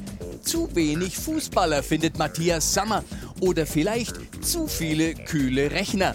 Die zählten den Kader 24, reicht doch für zwei Mannschaften. Und wenn man jetzt plötzlich doch aus den Wettbewerben fliegt, weil der Kader vielleicht doch zu schwach ist, dann kann man immer noch den Trainer verantwortlich machen. So schaut's aus. Der Trainer ist bestimmt nicht unschuldig. Ein K.O.-Spiel ohne Kane kann man machen, muss man nicht machen. Aber acht Monate im Amt und acht Monate hinten keine Stabilität, Da darf man als Weltklasse-Trainer selbst mit dünnem Kader defensiv schon etwas dickere Bretter bohren. Es soll ja angeblich nur eine Vernunftehe sein zwischen Clubführung und Trainer. Ob allerdings zwischen Trainer und Mannschaft die ganz große Zuneigung herrscht, darf auch bezweifelt werden. So schaut's aus. Ganz ehrlich, trotz aller Erfolge in der Liga, diese Truppe hat trotzdem nicht mehr viel von den Siegerteams vergangener Jahre. Wer Dortmund nach Belieben beherrscht, darf den Pokalwettbewerb nicht so fahrlässig wegwerfen. Bayern hat erstklassige Spieler, aber keine Leader- und Winnertypen. Kane hat diese Qualität bestimmt. Aber die wenigen anderen, denen man diese Mentalität zutraut, haben zu oft mit sich selbst zu tun. Borussia Dortmund hat man zu Recht immer wieder Mentalitätsprobleme nachgesagt. In München hat man dieses Problem seit dem Trippelsieg schlichtweg übersehen. So schaut's aus. Einen Jürgen Kohler und einen Stefan Effenberg gibt es im Team von Bayern München nicht mehr. In Saarbrücken haben nur noch eine Handvoll Spieler den Anstand, sich nach der Pokalblamage von den mitgereisten Fans zu bedanken. Der Rest taucht ab. Erst im Spiel, dann nach dem Spiel. Damit imitieren die Spieler zwar perfekt ihre Bosse, die sich in schwierigen Situationen auch gern mal hinter einer Pressemitteilung verstecken und unsichtbar machen. Doch so eine Mentalität füllt am Ende nicht den Trophäenschrank. Und die Meisterschaft bekommen sie bestimmt nicht noch einmal einfach so geschenkt. Und an der Spitze Europas kann man sich die Bayern trotz des Triumphs von Dortmund schwer vorstellen. So schaut's aus.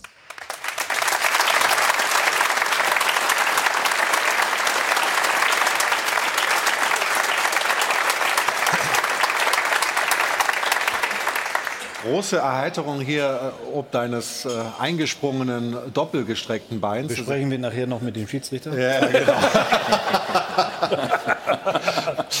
Aber ernsthaft, Stefan, ähm, ja, einer der letzten Sätze war, Erfolge in der Champions League kann man sich schwer vorstellen ähm, bei den, beim FC Bayern.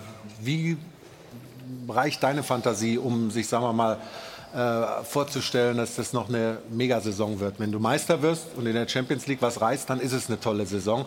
Aber reicht dafür die Klasse beim FC Bayern? Ja, auf der einen Seite muss man aber auch sagen, die vier Jahre jetzt im Pokal immer wieder ausgeschieden, zum Teil gegen unterklassige Mannschaften, das äh, kann nicht der Anspruch sein von Bayern München, überhaupt keine Frage. Und dann ist es immer die Frage, wenn ich in der Champions League ausscheiden sollte, gegen wen und vor allen Dingen wie. Und das hat auch nicht gepasst in den letzten zwei Jahren, finde ich. Und das darf auch nicht passieren. Ähm, aber ich würde Bayern München, sie dominieren die Champions League-Gruppe an mit neun Punkten. Mhm. Ähm, jetzt kann man über das Spiel in Istanbul diskutieren. Ich als Spieler würde sagen, wir haben gewonnen, 3-1, alles ist gut. Wir haben neun Punkte auf dem Konto und wir werden auch in die K.O.-Runde einziehen. Ähm, von daher würde ich Stand jetzt sagen, ist es zu früh, um ein Urteil abzugeben die Konstante fehlt halt bei Bayern München und das ist Fakt. Also in einer Woche, du haust Darmstadt 8-0 weg, gegen Dortmund beeindruckend 4-0 und dann hast du so ein Ding drin gegen 15. der dritten Liga und verlierst im Pokal 2-1. Das darf einfach nicht passieren. Gegen Darmstadt übrigens, Entschuldigung, die erste Halbzeit war nicht gut. Ne? War nicht. Äh, 0 -0 zur Pause, mit, ja. mit 10 gegen 9 haben sie sie dann ja. hergespielt, aber die erste Halbzeit war nicht gut. Entscheidend für mich wird sein, über den äh, Saisonerfolg des FC Bayern, was die im Winter machen. Der Kader ist zu klein, das haben sie eingesehen. Die zahlen jetzt so ein bisschen die Zeche für ihre verfehlte Transferpolitik im, im August, als eben zum Schluss Pavard, Stanisic, Grafenberg alle verkauft wurden. Bloß es kam keiner mehr. Und was ist jetzt im Winter möglich? Das ist total schwierig, im mhm. Wintertransferfenster gute Leute zu holen. Die werden wahrscheinlich überteuert sein. Aber wenn sie es trotzdem schaffen, zumindest zwei zu holen, einen Sechser und einen Rechtsverteidiger, dann kann das auch noch gut werden. In der Tat, jeder weiß ja natürlich, dass der FC Bayern Bedarf hat und dementsprechend äh, kannst du die Preise hochsetzen. Du hast, Stefan, in deiner T-Online-These davon gesprochen, dass Tuchels Signale, dass er Verstärkungen wollte, nicht verkehrt waren. Ähm, das kannst du nicht einfach übergehen und so wie Dresden dann sagen, jetzt musst du halt kreativ sein. Ist die Dünnhäutigkeit, über die wir ein bisschen gesprochen haben, bei Thomas Tuchel auch vielleicht dazu suchen, dass er sich ungerecht beurteilt fühlt im Sinne von, ich mache hier mit einem dünnen Kader doch eigentlich eine richtig gute Arbeit. Seht das doch mal. Also was ich in dieser Phase einfach nicht verstanden habe, war diese Position Pavard und Stanisic. Also einen gehen zu lassen, okay, aber nicht beide. Mhm. Das ist für mich unverständlich und eigentlich auch ein Stück weit unverantwortlich. mit der Holding Six haben wir oft genug äh, drüber diskutiert. Aber ich glaube, dass die Verantwortlichen von Bayern München sich so fixiert und fokussiert haben auf Harry Kane mit der Neun. Wir brauchen unbedingt einen Neuner und vielleicht gewisse Dinge andersrum oder drumherum vergessen haben. Ich glaube, das ist eine Gefahr. Wichtig ist, dass sie es erkennen und im Winter, obwohl ich kein Freund davon und Bayern München ist es übrigens auch nicht, das Transferfenster eben im Winter zu nutzen, um Qualität dazu bekommen, das wird verdammt schwierig. Aber ich glaube, das haben sie zumindest erkannt, da was zu tun. Weil ich die Dünnhäutigkeit von Thomas Tuchel angesprochen habe. Wir wollen mal reinhören, was er ähm, bei unserem Mikrofon auch gesagt hat nach dem Spiel zum Thema Experten und wie ihn das nervt, die Kritik an ihm und an seiner Mannschaft. Ich werde jede, jede, jede Woche mittlerweile nach Didi Hamann und nach Lothar Matthäus gefragt. Ist, äh, ich habe da keine Lust, in der Mitte zu stehen und Kommentare dazu abzugeben. Heute war mal der Tag, das endgültig zu sagen. Ich werde darauf nicht mehr weiter eingehen. Und ich äh, mit Fernsehexperten normalerweise keine privaten Treffen. Ja. gut, das Gute ist ja, ich bin ja Co-Moderator. Sonst verkaufst du dich immer als Experte hier. Dann bin ich da raus. Also ein bisschen zu dünnhäutig, finde ich. Alfred, wie, wie, siehst du das? Er hat es äh, am Freitag in der Pressekonferenz gesagt. Er hat es am Samstag vor dem Spiel gesagt. Er hat es nach dem Spiel am Tisch bei Sky gesagt. Er hat es in der Mixzone gesagt und in der Pressekonferenz nochmal. Also da muss ihn ja wirklich was extrem gestört haben, dass, ihn, dass er sich so darauf fixiert hat. Er war gar nicht mehr zu bremsen gestern. Also er hätte wahrscheinlich weitergemacht bis, zum, äh, bis, zum, bis Mitternacht hätte er geschimpft.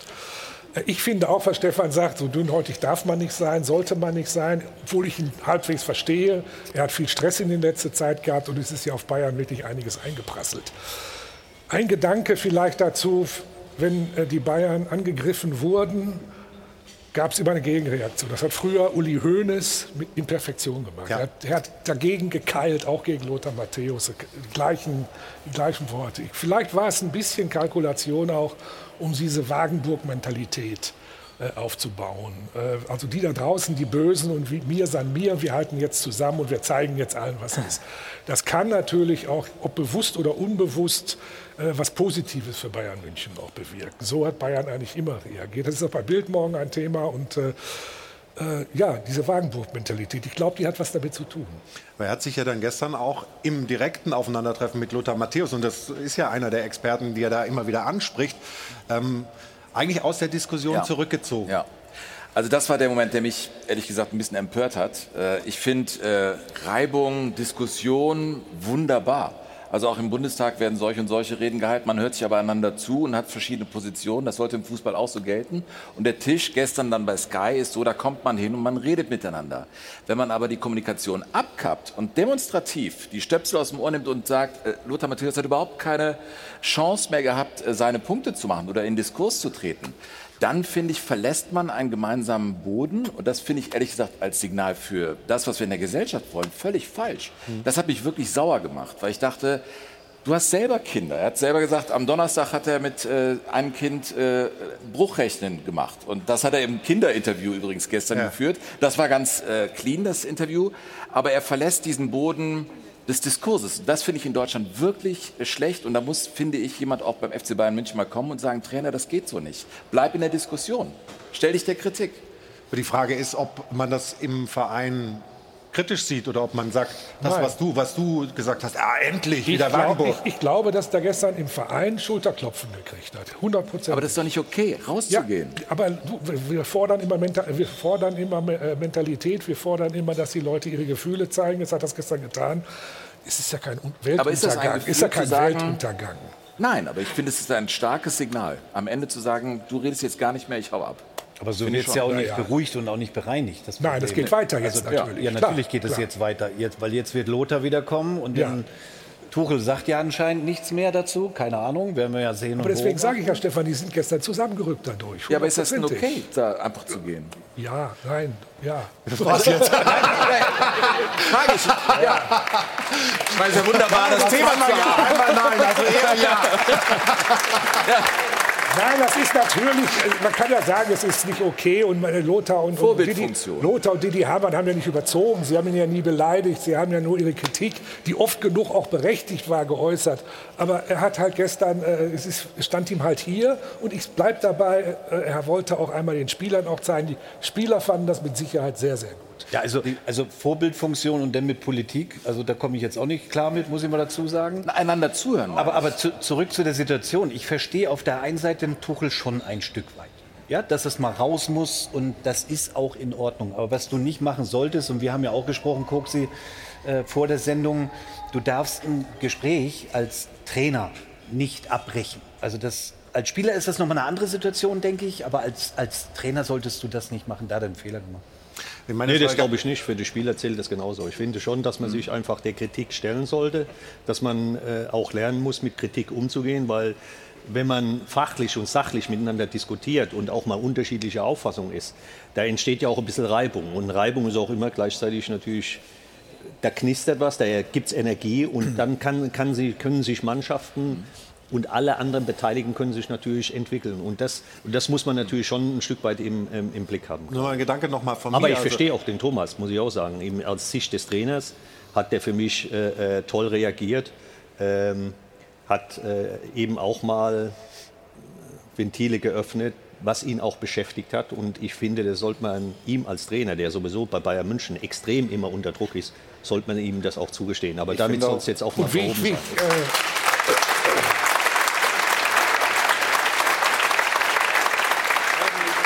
Und wie ich Lothar Matthäus und Didi Hamann kenne, und ich kenne beide ziemlich gut, werden die beide auch nicht jetzt sauer sein. Ich glaube nicht. Nein, das Äh, glaube ich Stefan nicht. hat recht, der Lothar wird jetzt, oder äh, auch, äh, auch äh, äh, Didi werden jetzt natürlich noch mal bei der nächsten Gelegenheit zurückschlagen, klar. Aber die wären gestern nicht äh, sehr empört gewesen sein, das glaube ich nicht. Nein, die Frage, die ich mir noch stelle, ist, ähm, mit einer Reaktion vielleicht irgendwie den Lothar in den Arm zu nehmen und sagen, "Ah, hast du gesehen, Weiterentwicklung oder sowas und dann irgendwie auf so einer Ebene. Ja, aber da ist dann wäre es Tuchel- aber abmoderiert gewesen, Ja. dann wäre das Ja, Thema ja. vielleicht weg gewesen und ist die Frage, ob das nicht besser gewesen wäre. Ja, aber da ist Thomas Tuchel, glaube ich, nicht der Typ für, der öffentlich Leute in den Arm nimmt. Äh, müsste ich mich sehr Ja, täuschen. mal, Na, interessant, interessant ist es ja auch mal zu sehen, Ja. ähm, in den nächsten Spielen können die Bayern das in dieser Art demonstrieren, wie sie es jetzt in dem Spiel gemacht haben. Und das muss man halt mal verfolgen. Ich glaube, die Bayern können das, weil sie das eigentlich immer bewiesen haben. Wenn, wenn, wenn, wenn, der, wenn der Kader, äh, sage ich mal, oder wenn es nicht so viele Verletzte gibt und man weitestgehend mit der Stammmannschaft auflaufen kann, glaube ich auch, werden sie in den nächsten Wochen äh, auf diesem Level weiterspielen. Und das muss auch der Anspruch von Bayern München sein. Und auch übrigens von Borussia ich, bin sicher, ich bin sicher, dass die Namen Matthäus und Hamann äh, vor dem Spiel auch in der Mannschaftssitzung gefallen sind. Ganz sicher. Und äh, dann äh, hat der Tuchel alles richtig gemacht. Am Ende wollen die ja- am Das Ende was? wollen ja- die beiden Namen genannt wurden? Ja, Matthäus und Hamann. ganz sicher. Ja. Am Ende wollen die Spieler ja vom Trainer überzeugt werden. Bringt er die fußballerisch weiter oder bringt er sie nicht fußballerisch weiter? Und da finde ich, muss man diese Endphase der letzten Saison sehen. Da war es nicht gut, das hat er nicht geschafft damals. Da hatten sie unheimlich Glück, dass sie Meister geworden sind. Jetzt, wenn wir Saarbrücken mal rausnehmen, sind die schon besser geworden. Ja, die haben Spiele gedreht in der Saison oder zumindest noch einen Punkt geholt in Leipzig. Die hätten sie letzte Saison Aber verloren. nicht mit der Dominanz, wo sie. nee, die haben hatten. sie nicht, aber es, es Und für Bayern zählt halt auch Dominanz. Da zählen Ergebnisse und Dominanz. Ja, aber es wird das sind die Stück- Leute hier gewohnt. Jürgen, es Und wird das ein die Stück weit- es wird Der Uli Hoeneß hat mal zu mir gesagt, ich bin von äh, 1. FC Köln damals gekommen. Da sind wir äh, äh, Zweiter gewesen mit dem 1. FC Köln. Da hat er gesagt, und bist zufrieden? Da habe ich gesagt, ja, also als ich gekommen bin von Köln, hat er mich auf Köln angesprochen. Da hat er, da hat er gesagt, und bist zufrieden? habe ich gesagt, ja. Hat er gesagt, du bist verkehrt bei Bayern München. Verstehst du, was ich sagen will? Wenn du hierher kommst, musst du genau wissen, du spielst in einem anderen Regal. Und das ist auch richtig so. Jeder, der, es wird ja keiner gezwungen, hier bei Bayern München zu spielen, sondern jeder will ja beim besten Verein spielen. Ja, aber dann muss auch deine Medienarbeit in einem anderen, Ja, anderen auch, Regal auch. sein. Gehört ja du, auch dazu, wir reden ne? von einem Interview nach einem 4 zu 0 Sieg. Wir haben über das Spiel gesprochen. Also, Ja, aber ein trotzdem, das leichtes, ist eine menschliche Reaktion. Und ich bin mir sicher, wenn einer äh, äh, permanent äh, äh, über dich was sagen würde, würdest du auch versuchen, in den Diskurs zu gehen, würdest du auch sagen, ja, pass mal auf, das stinkt mir. Und bei ihm ist es einfach mal, da ist mal die Hutschnur geplatzt und das sollte man den Menschen einfach auch mal zulassen. Ja, das habe ich ja. Ist ja okay. Das Meine ist ja Meinung. okay. Soll man einfach mal machen. Wir können, Ja, aber, aber du siehst, Jürgen, Jürgen, wir beide haben uns jetzt weiterentwickelt. Da ist ein endgültiges ja. Urteil darüber noch nicht äh, gesprochen, mein Lieber. Über die Grätsche kann ich nachher auch was sagen. Das ist ja mein Fachgebiet gewesen. Jürgen, eins noch, die, die Hutschnur, die kann dir dann schon mal platzen in so einem TV-Interview. Und das ja kostet auch drei Euro übrigens, die Hutschnur. Ne? Das ja. auch, ja. Oh ja, guck. Schon wieder? nee, nicht du, nicht du. Hey. War ja von ihm. Nee, nee, ja. macht der er jetzt. Die, die, kann dir mal platzen, ne? aber er hat ja dann in der Pressekonferenz auch noch, er hat ja gar nicht mehr aufgehört und spätestens da hätte es ja, ja, mal gut sein sollen. Wobei, Jungs, wobei wir auch mal, wir Journalisten und Experten, wir dürfen auch mal Also es ist ja für alle schwierig. Okay. und äh, äh, wir leben ja auch alle in diesem Business. Und es ist ja auch schön, dass wir darüber diskutieren, aber irgendwann muss auch mal Schluss sein. Und bei ihm war es jetzt mal so, da ist einmal der Deckel hochgegangen und ich bin mir sicher, wenn man äh, in drei, vier, fünf Wochen, wenn der Lothar und der Didi sich äh, äh gemeinsam Ach, mal mit dem Thomas treffen, da geben sie sich die Hand und dann ist das Ding auch wieder vergessen. So, so funktioniert Fußball, das ist einfach so. Ja? Das ist eigentlich ein schönes Schlusswort, aber wir haben noch eins aus der Mannschaft von Leon Goretzka, oh. der das, wie ich, wie ich finde, sehr schön sagt, so kann man das Ganze ja auch sehen. Das ist Teil des Geschäfts. Ähm, es gehört, glaube ich, einfach dazu. Das ist ja jetzt nicht seit gestern so. Und ähm, ja, da sind natürlich dann mal Aussagen dabei, die einem wehtun. Und mal sind da Aussagen dabei, worüber man sich freut. Aber am Ende des Tages, ähm, ja, ist das ja, äh, gehört alles mit zu dem Zirkus hier. Ja. So ist es. So ist das hier ist zum Teil, zumindest Sonntagmorgens, die Manege. Ja. ja, aber wir haben ja die Frage der Woche gestellt, Ruth, und bin sehr gespannt, was unsere Zuschauerinnen und Zuschauer sagen. Wie gut sind sie denn, die Bayern? Was trauen sie ihnen in der Mehrheit denn zu in der Saison? Ruth, Flo, lass mich das gleich auflösen. Ja, gerne. Wir haben allerdings aufmerksame Zuschauer, die sich heute gefragt haben, ob denn Leon Opitz, junger Profi von Werder Bremen, heute tatsächlich bei uns im Doppelpass sitzt. Wir haben haben das auch mal grafisch aufbereitet. Die ganze Familie scheint dann anscheinend auch da zu sein, kurz vorm Spiel gegen Wolfsburg. Ich glaube, er ist es nicht. Wie ist es dein Name? Äh, Lauren ist mein Lauren ist mein Name. Ich bin es tatsächlich nicht, sonst wäre ich wahrscheinlich schon in Wolfsburg. äh, spiele aber nur in der Bezirksliga. Ähm, ja, für mehr hat es nicht gereicht. Lauren, schön, dass du mit deiner Familie da bist. Allerdings mit dem Werder-Trikot natürlich wirklich eine Ähnlichkeit. Du bist auch noch nicht nach äh, Unterschriften, Autogrammen oder sowas gefragt worden? Oder ist Leon dein Lieblingsspieler? Nee, nee, nee. Also bis jetzt noch nicht. Ist auch nicht mein Lieblingsspieler. Ich kenne ihn schon, ist ja jetzt ein bisschen mehr ins Rampenlicht gerückt bei Werder, aber hat jetzt noch nicht so viel Einsatzzeiten bekommen. Aber ja, Heute geht es gegen Wolfsburg. Was, was gibt das? Was wird das? Ja, wird schwer, ist ein enges Duell, aber Bremen soll das machen mit einem 2-1. Super, danke schön. Schön, dass ihr da seid. Danke, Laurin. Und jetzt lösen wir die Frage der Woche auf und sehen, der Großteil glaubt, die Bayern holen die Meisterschaft, 56 Prozent. Dass sie das Double holen, glauben nur 25 Prozent und dass sie diese Saison leer ausgehen, 19 Prozent. Jetzt hören wir noch rein in das Dopafon. Die Bayern werden keinen Titel holen. National wird Leverkusen Meister und international wird es nicht reichen, weil die Abwehr zu schlecht ist. Der FC Bayern München wird wieder deutscher Meister werden und er wird in der Champions League wieder leer ausgehen. Man darf den Sieg gegen Dortmund nicht überbewerten. Es war nur Borussia Dortmund. Der wahre Gegner in diesem Jahr wird Leverkusen sein. Und was die Champions League betrifft, so ist es nicht selbstverständlich, denn in Europa ist der FC Bayern das, was der SC Freiburg in der Bundesliga ist. Der FC Bayern wird mit Sicherheit wieder deutscher Meister werden. Die Leverkusen schafft wahrscheinlich Platz zwei. In der Champions League können sie auch ganz vorne landen, aber bei K.O.-Spielen braucht man viel Glück. Der FC Bayern ist diese Saison eine Wundertüte. Einmal hopp und einmal top.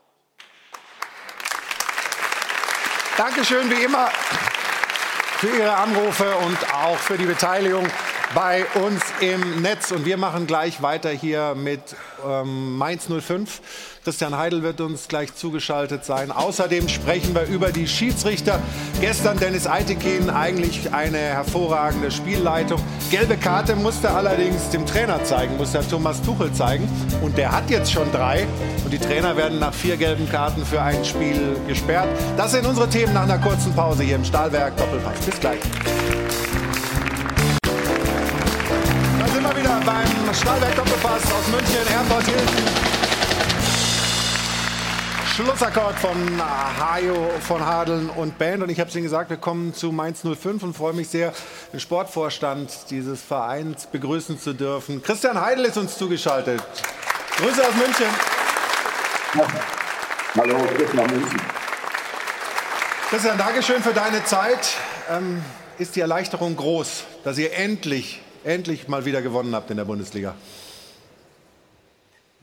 Ja, das kann man sich ja vorstellen. Also ich weiß gar nicht, wie lange es her ist, ein halbes Jahr, dass wir kein Bundesligaspiel mehr gewonnen haben. Und ähm, deswegen, wir haben noch nichts gewonnen, außer ein Spiel, aber die Erleichterung ist schon groß. Kein Thema. Und wir wollen uns das mal anschauen, gemeinsam mit dir und unseren Zuschauerinnen und Zuschauern. Dieses Spiel war ja nicht gegen irgendeinen Gegner, sondern eben gegen RB Leipzig. 2 zu 0 gewinnt der FSV Mainz 05.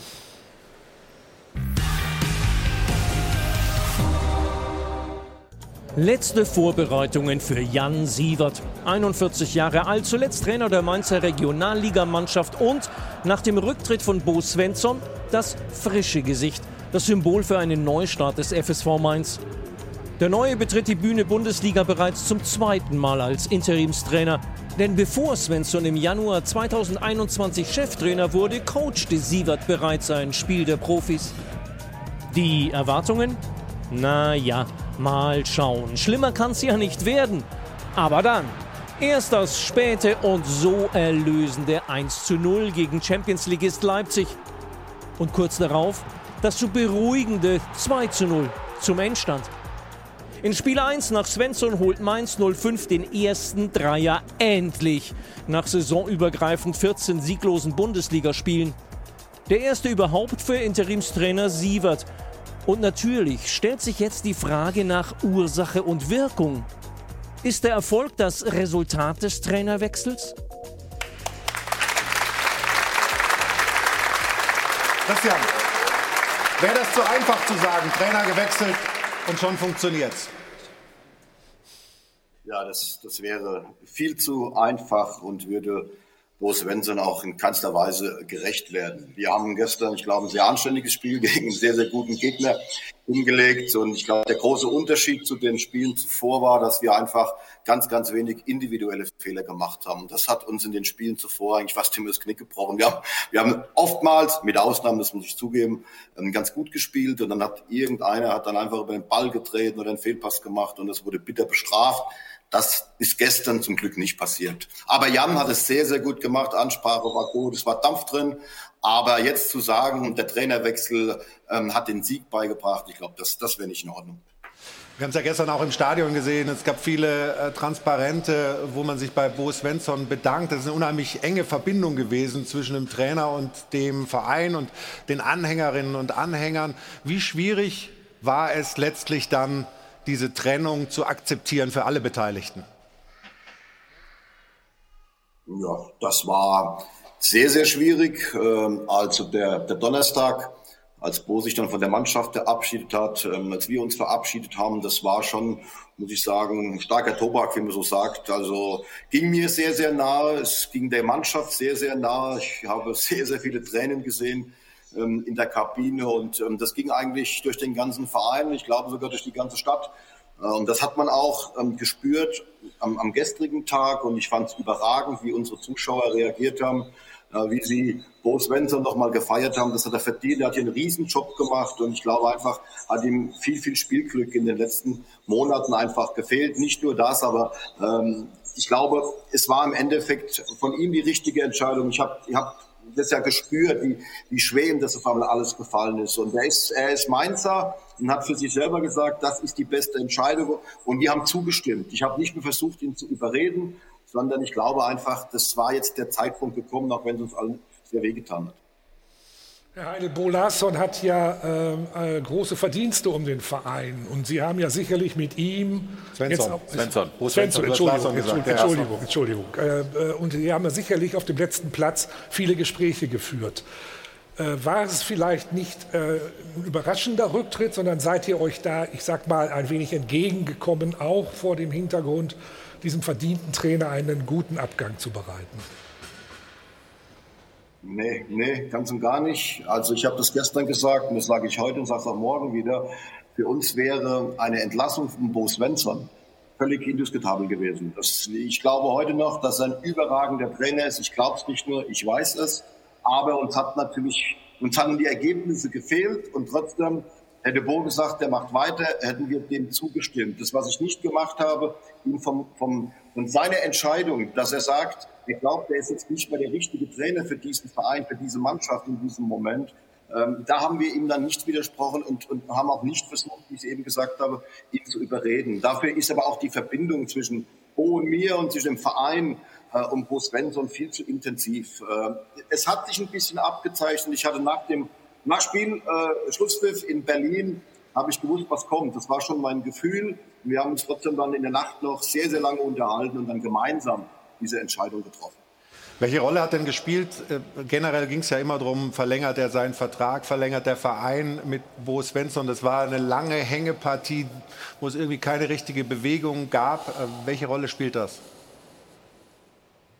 Überhaupt gar keine Rolle, weil es keine Hängepartie bei uns intern gab, sondern wir haben ausgemacht, dass wir uns im Winter, in der, in der Winterpause zusammensetzen. Auch das ist Bo Svensson. Er hat auch gespürt, dass es momentan eben nicht so läuft wie in den zweieinhalb Jahren zuvor. Und dann kommt ein Bo Svensson auch nicht und sagt, ich verlängere jetzt den Vertrag, weil ja kein Mensch weiß, was passiert. Wir hatten das abgesprochen intern. Das hat aber jetzt A mit der Leistung der Mannschaft oder mit Unruhe überhaupt nichts zu tun. Okay, also klare Worte äh, von dir. Was ist denn mit Jan Sievert? Der hat das gut gemacht. Du hast das selber gesagt, klare Ansprache. Ist das ein Modell für die Zukunft? Wie werden die nächsten Tage da aussehen? Wie sind eure Gespräche intern, was jetzt äh, die Zukunft auf der Trainerposition angeht? Also ich, ich habe äh, Jan per SMS kontaktiert, dass ich ihn später mal brauche, aus dem Flugzeug von Berlin nach Frankfurt. Äh, dann haben wir zusammengesessen, ich glaube eine halbe Stunde, und da war klar, dass Jan das übernimmt. Ähm, wir haben noch kein einziges Wort über die Zukunft gesprochen. Wir wissen seit Donnerstag, ähm, dass, dass oder seit Mittwochnacht, dass Bo geht, ähm, und dann gab es überhaupt noch keine Möglichkeiten, jetzt über die Zukunft zu reden. Jan hat es gut gemacht. Jan ist auch einer, der sicherlich über kurz oder lang in der Bundesliga ähm, auftauchen wird, vielleicht bei uns, aber das werden wir jetzt in aller Ruhe besprechen, ähm, welcher Weg für Mainz der beste ist. Und er hat sich selber gestern auch geäußert und wie ich finde, sehr klug geäußert nach diesem Spiel, das er da erfolgreich mit der Mannschaft absolviert hat. Dadurch, dass sie mich ja nicht kennen, ähm, werden sie mir wahrscheinlich auch nicht glauben, aber nein, ich denke an morgen. Ich denke an morgen und ähm, nochmal, klar, übernehme ich Verantwortung, wenn ich dem Verein helfen kann, ist doch logisch. Also soweit ähm, Jan Sievert und ich finde der Umgang, Stefan, mit äh, Bo Svensson und seinen Verdiensten, wenn ich das so höre, was Christian Heidel sagt, das ist eigentlich annähernd vorbildlich? Ja, außergewöhnlich gut. Auf jeden Fall auch die Worte, die ja Bo Svensson noch äh, gerichtet hat ähm, an die Öffentlichkeit, ähm, waren für mich offen und ehrlich. Mhm. Und das, was Christian ja jetzt auch sagt, also ist es im Verhältnis also das Verhältnis geht ja nicht kaputt. Nur man hat sich jetzt entschieden, dass jeder seinen Weg geht oder beziehungsweise Bo Svensson seinen Weg beendet bei Mainz 05. Aber wir müssen uns auch ein bisschen erinnern an die Schönzeit bei Mainz. Er hat einen überragenden Punkteschnitt gehabt, als er angefangen hat. Ähm, und wenn man so auseinandergeht, auch so funktioniert es in der Bundesliga, das ist außergewöhnlich. Finde ich auch, wirklich äh, toll. Ähm, Christian Heidel, eine Sache, die euch ja auch in den letzten Wochen unglaublich äh, beschäftigt hat, ist der Umgang mit eurem ehemaligen Spieler El Ghazi, das muss man ja jetzt sagen, der zunächst einen Post pro Palästinenser abgegeben hat, dann ähm, von euch ähm, momentan suspendiert wurde. Dann gab es eine Meldung von euch, ähm, er habe sich davon distanziert, ganz eindeutig distanziert. Das hat er selbst dann wieder zurückgenommen und gesagt, das sei nicht mit ihm abgesprochen gewesen. Und letztlich hat ihr euch jetzt äh, gezwungen, ihn fristlos freizustellen. Wie war diese ganze Situation aus eurer Sicht? Auch da, finde ich, hat Mainz 05 zu Recht sehr viel Lob bekommen äh, für den Umgang mit dieser Situation. Wie habt ihr es aus der Innensicht erlebt? Also um eines mal klar zu sagen, das Letzte, was wir eigentlich wollten, ist Lob für eine solche Situation. Und ich, ich bitte einfach um Verständnis, dass ich mich zu dieser Sache überhaupt nicht äußern werde. Ich habe das gestern schon in einem Interview gesagt. Das hat eigentlich mit Fußball, mit Sport nichts mehr zu tun. Das ist ein, ein höchst politisches Thema, ein höchst jurist, juristisches Thema, ein höchst arbeitsrechtliches Thema. Und deswegen wird sich Mainz 05, außer es passiert irgendetwas zu diesem Thema, derzeit nicht äußern. Da bitte ich um Verständnis haben wir Verständnis dafür. Jetzt gibt es dennoch Applaus hier aus der Runde. Wie ich finde, zu Recht. Jetzt kommt bzw. steht an das Spiel gegen Darmstadt. Das sind die Dinger, die ihr jetzt gewinnen müsst, ne? Ja, das ist nicht nur Darmstadt, wir müssen noch ein paar gewinnen, aber sicherlich wäre es jetzt ganz schön, nachdem wir jetzt den, den Auftakt gemacht haben mit dem Sieg gegen Leipzig, ähm, dass wir daran anschließen. Aber wir wissen natürlich, Darmstadt ist hier gerade um die Ecke bei uns. Ähm, das ist sicherlich ein besonderes Spiel. Wir wissen, wie schwer das dort ist, aber klar ist, wir möchten noch ein paar Punkte holen bis zur Winterpause. Und wenn es irgendwie möglich ist, wäre es schön, wenn wir dann überm Strich stehen. Zum Glück ist das vordere Feld nicht so weit weg von uns, aber das gibt, gibt eine ganz, ganz harte Aufgabe nächsten Samstag. Auf jeden Fall. Hier sehen wir nochmal Szenen aus äh, dem Spiel gestern.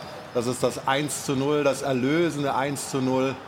Und dann am Ende eben der 2 zu 0 Sieg gegen RB Leipzig. Christian, vielen Dank für deine Zeit. Du hast da einen Stuhl mit roter Lehne, sehe ich. Ich kann dir aber sagen, hier diese Sessel, diese roten, die sind auch total bequem. Also es wäre schön, wenn du mal wieder hier in die Runde kommst. Können wir dir da so ein kleines Versprechen abluchsen? Also schauen wir mal, ja. Jetzt müssen wir erstmal ein bisschen punkten.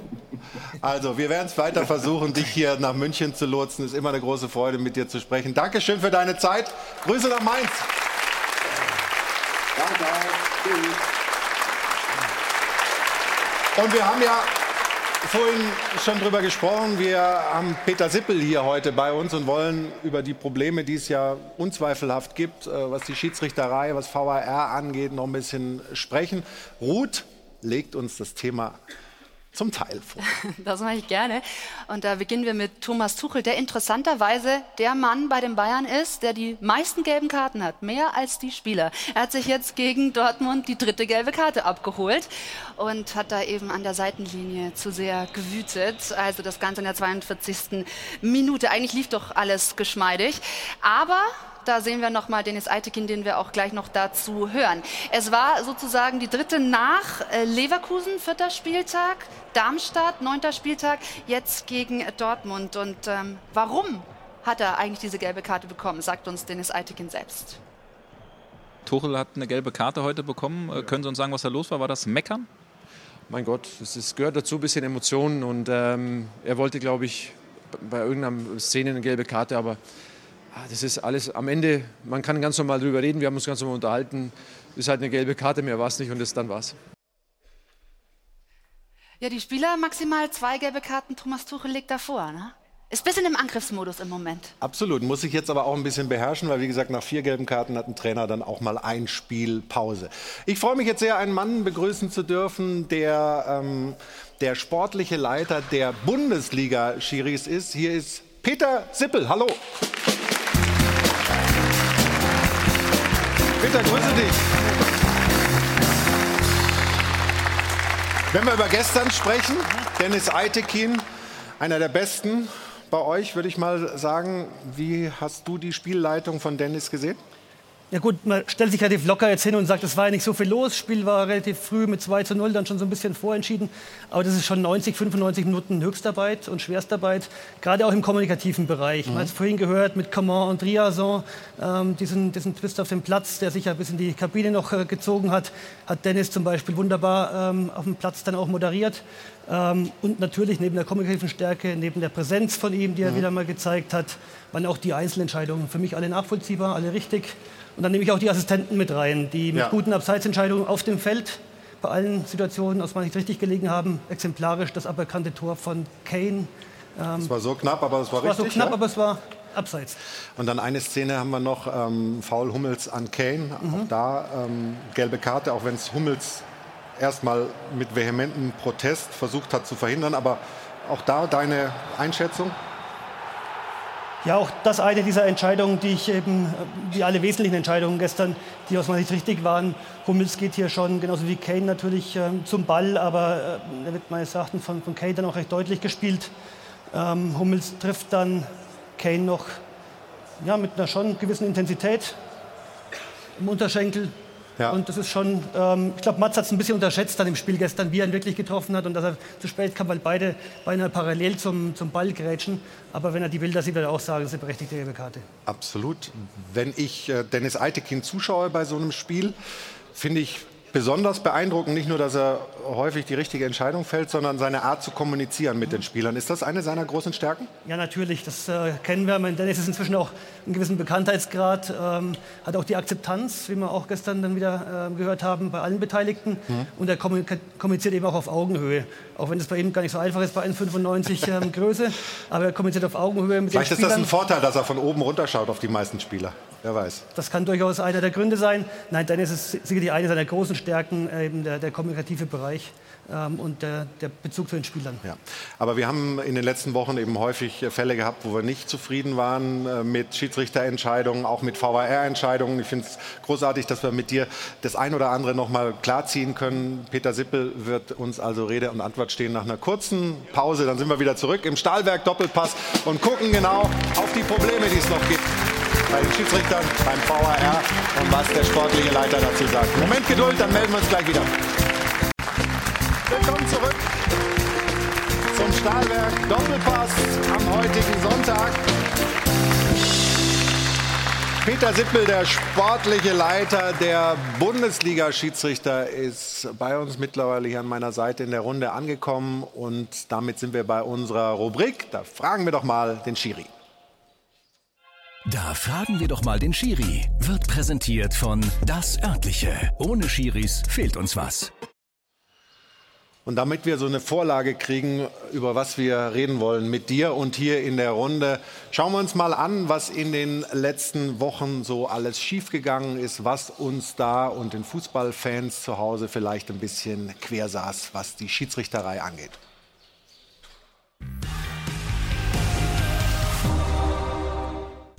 Deutschlands Unparteiische lassen in dieser Saison die Emotionen hochkochen.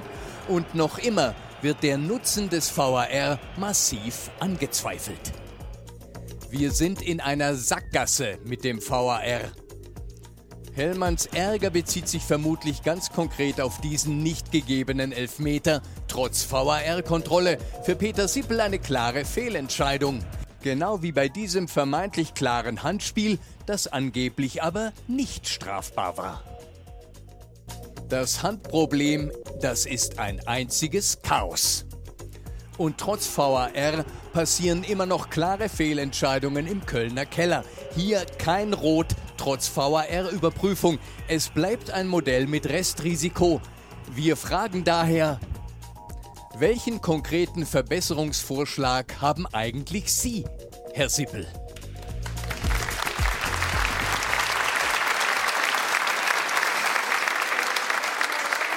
Ja, was kann man, was muss man verbessern? Ja, Im Grunde genommen ist es tatsächlich ähm, ein Thema, was auch menschlich ist, weil am Ende, man hat zwar gedacht, durch den Videoassistenten sind wir halt auf einer Ebene, die im Videobereich dann bei Ansicht der Bilder wir auf eine einheitliche Linie kommen, aber am Ende sitzen halt doch auch wieder Menschen vor den, vor den Bildschirmen und äh, wir müssen sicherlich äh, dahin kommen, die Fehler zu minimieren, weiter zu minimieren. Wir haben sicherlich viele gute Entscheidungen in der Saison. Ich verstehe den Unmut jetzt zum Beispiel über die nicht gegebene rote Karte. Wir haben auf der anderen Seite aber auch ähm, fünf, sechs rote Karten im Bereich der übermäßigen Härte gezeigt auf dem Feld. Aber dann fallen natürlich solche ein, zwei Ausnahmen, die wir jetzt gesehen haben in den letzten ein, zwei Wochen, dann eben schon sehr ins Gewicht und werden auch zu Recht diskutiert. Ähm, gerade bei dem, im Bereich der offenen Sohlen ähm, müssen wir mhm. dahin kommen, dass wir vielleicht auch ein bisschen wieder mehr das übergeordnete Kriterium sehen, die Gesundheitsgefährdung. Nicht so sehr, wie man es jetzt hier vielleicht gemacht hat, die Detailanalyse, wurde er ihn wirklich getroffen am Schuhrand, war vielleicht der, der Fuß noch ein bisschen am Boden, mhm. sondern wirklich die Intensität, Dynamik in den Mittelpunkt stellen ähm, und beim Thema Handspiel, mhm. vielleicht, wenn wir auch mal gleich kommen, ja, vielleicht auch wieder noch mal mehr den Bewegungsablauf mehr in den Mittelpunkt stellen, als dieses statische ähm, Bild zu sehen, okay, abgespreizter Arm. Dann, dann, lass uns doch mal mit dem Handspiel beginnen, weil ja. wir das auch in dem Beitrag hatten. Wir mhm. können es uns noch mal in Ruhe anschauen. Ja. Handspiel von Wolf. Mhm. Ja, das war das Spiel Dortmund gegen Frankfurt. Warum ist es jetzt aus deiner Sicht, aus eurer Sicht doch nicht strafbar? Hm? Wenn man sieht hier Marius Wolf, was ist seine Intention? Was will er machen in der Situation?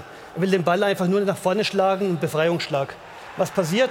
Ansgar Knauf äh, ist ein Ticken schneller am Ball und spielt den Ball ähm, einfach weg. Und Wolf ist eben im Befreiungsschlag befindlich. Und da ist natürlich der abgespreizte Arm links, aber aus unserer Sicht eben ein normaler Bewegungsablauf für diese Situation Befreiungsschlag.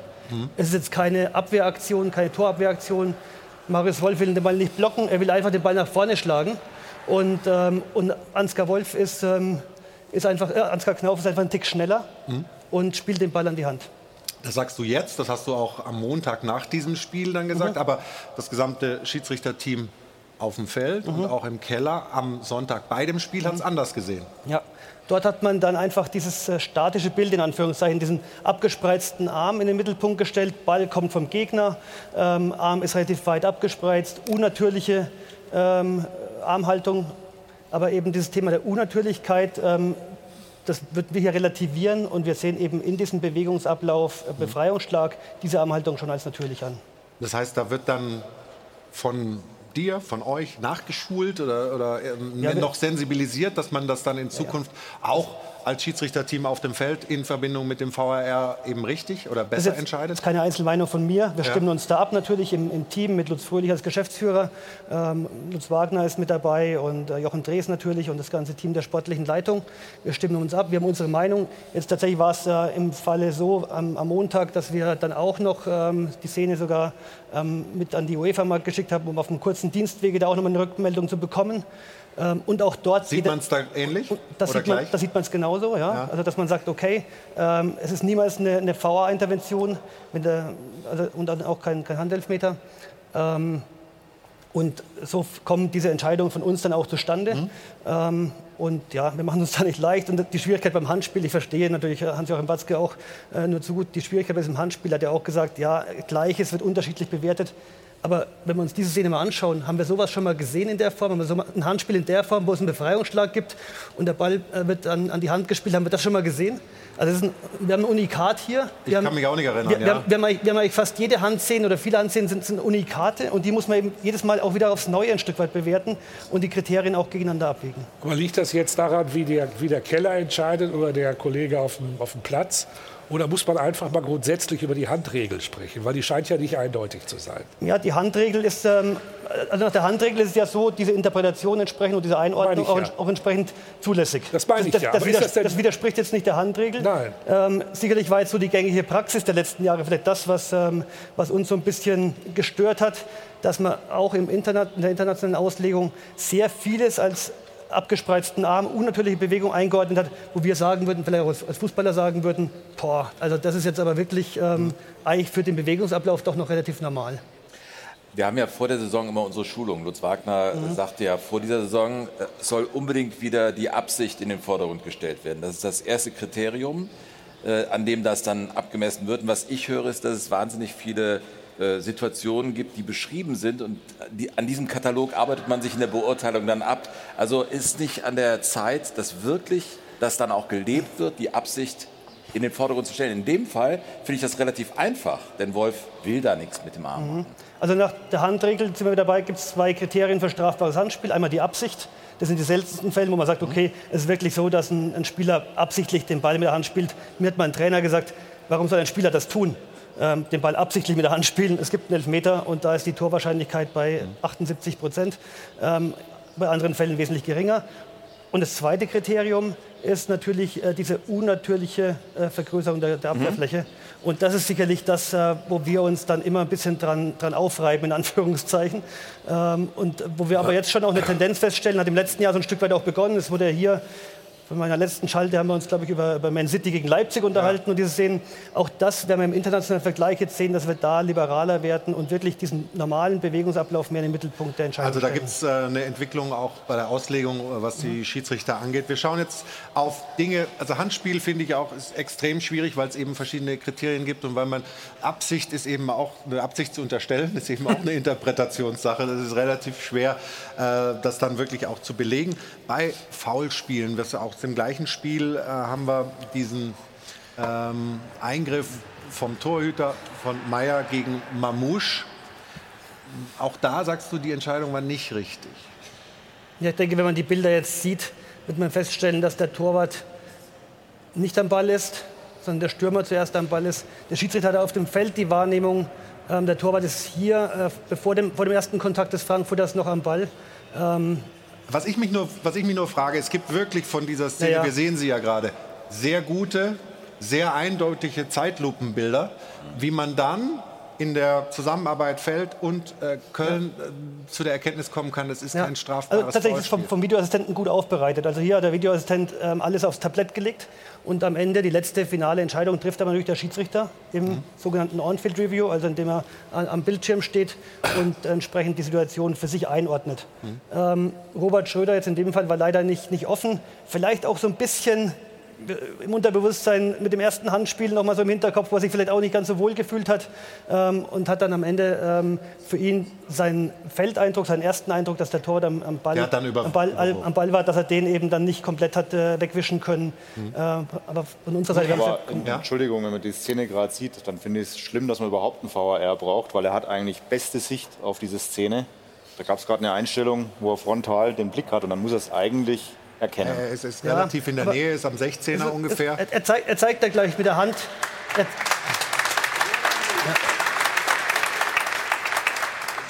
er zeigt ja gleich mit der Hand auf den Ball. Also für ihn war wirklich dann ähm, eben der, der Torwart zuerst am Ball. Ähm, was wir aber schon sehen, dass dem eben nicht so ist. Aber wir sehen es hier auch in der, in der Gestik, in der, ähm, haben wir es noch gesehen, dass, äh, dass er eben auf dem Feld wahrgenommen hat. Und im Winkel kann das sein, er hat einen guten Blick, das ist richtig, aber trotzdem, der Torwart kommt natürlich auch äh, in, in, in einer, also frontal auf ihn zu. Ja. Das ist oftmals wirklich schwierig zu beurteilen, ob der Ball noch gespielt ist oder nicht. Wenn er so im 90-Grad-Winkel käme, wäre es einfacher gewesen.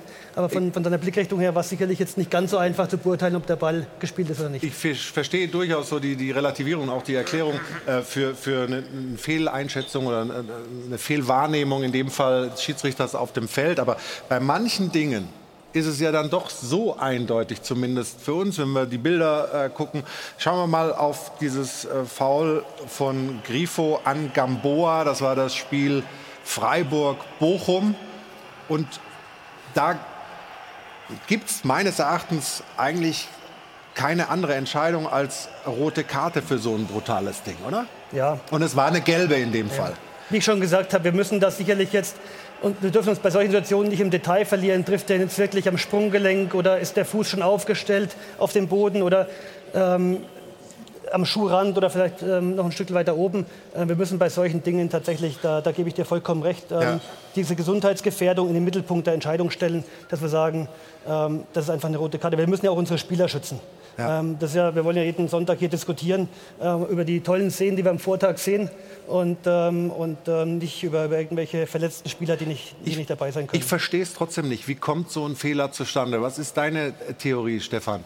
Weil äh, Daniel Schlager, der war einmal selbst auf dem Feld, äh, beim anderen Fall äh, war er, war er im, im, im, im Videokeller.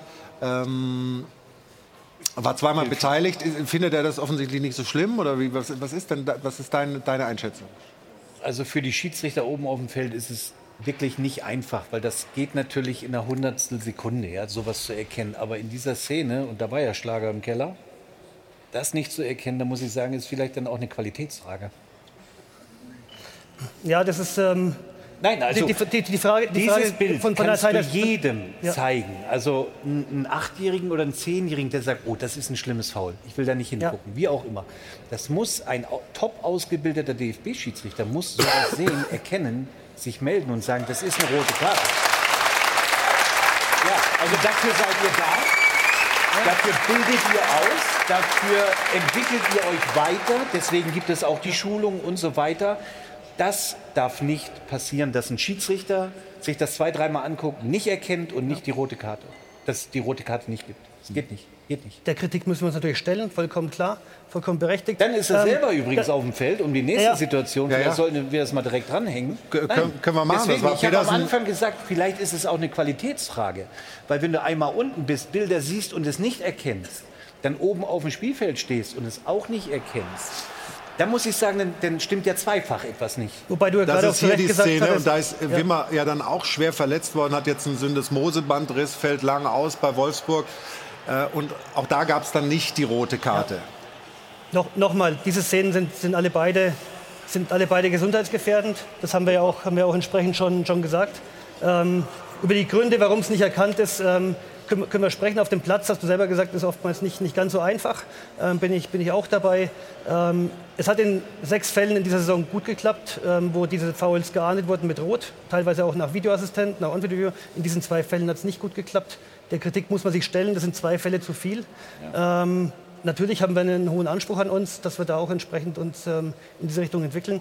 Ähm, Mhm. Im ersten Fall jetzt nochmal war einfach diese Detailversessenheit ähm, und Schuhrand und Schuhrand sowas, ja. und, und, und, und vielleicht auch äh, die Frage der Einstellung. Wir sehen jetzt natürlich hier ähm, eine von 26 Einstellungen, die der Videoassistent zur Verfügung hat.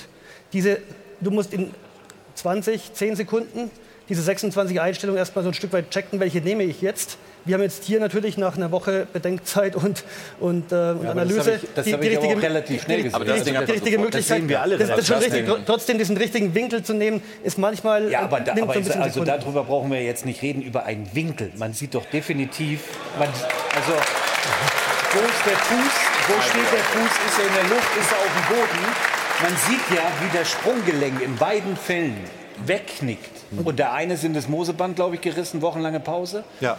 Gamboa Also, zum Glück nicht verletzt, aber muss mir Griffo keiner macht noch von den Winkel Elfer. was Ja. Griffo, Griffo macht sagen. noch den Elfmeter-Treffer, den Siegtreffer Das für kommt ja Freiburg. auch noch on Das kommt ja dann nochmal als Add-on. Also da. das mit dieser offenen Sohle bitte ich euch wirklich, wirklich, da vielleicht noch mal nachzuschulen, auch mit dem Herrn Schlager. Ich kann das auch mit ihm persönlich machen. nein, nein, wirklich, nein, weil, nein, das soll auch nicht. Da, man muss auch nicht applaudieren und ich, das ist ja auch nicht witzig oder wie auch immer.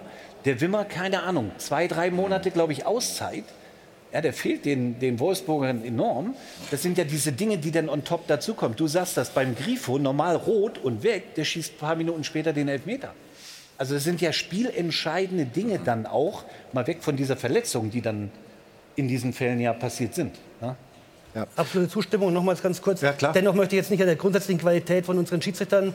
Ähm, ja, wenn das da, mehrfach da, passiert? ich, ich, weiß, ich weiß, was du meinst. Ich weiß, was du meinst. Weil es auch zwei verschiedene Rollen waren. Wir können sicherlich auch nochmal darüber diskutieren, ob wir uns vielleicht fokussieren auf eine Rolle. Das ist auch nochmal ein Thema. Einmal eine Woche ist er Schiedsrichter, die andere Woche Videoassistent. In dem Fall umgekehrt. Das ist vielleicht auch nochmal ein Thema, weil die Frage ja war, was würden wir Ja, verändern, ja. was würden wir verbessern. Dass wir wirklich vielleicht auch Spezialisten schaffen, wobei wir schon auch feststellen, die Jungs, die nur im VRC sind und Mädels inzwischen auch, ähm, die verlieren natürlich auch schon ein Stück weit die Bindung ähm, aufs Feld dann, wenn sie nicht mehr so häufig dort, dort aktiv sind.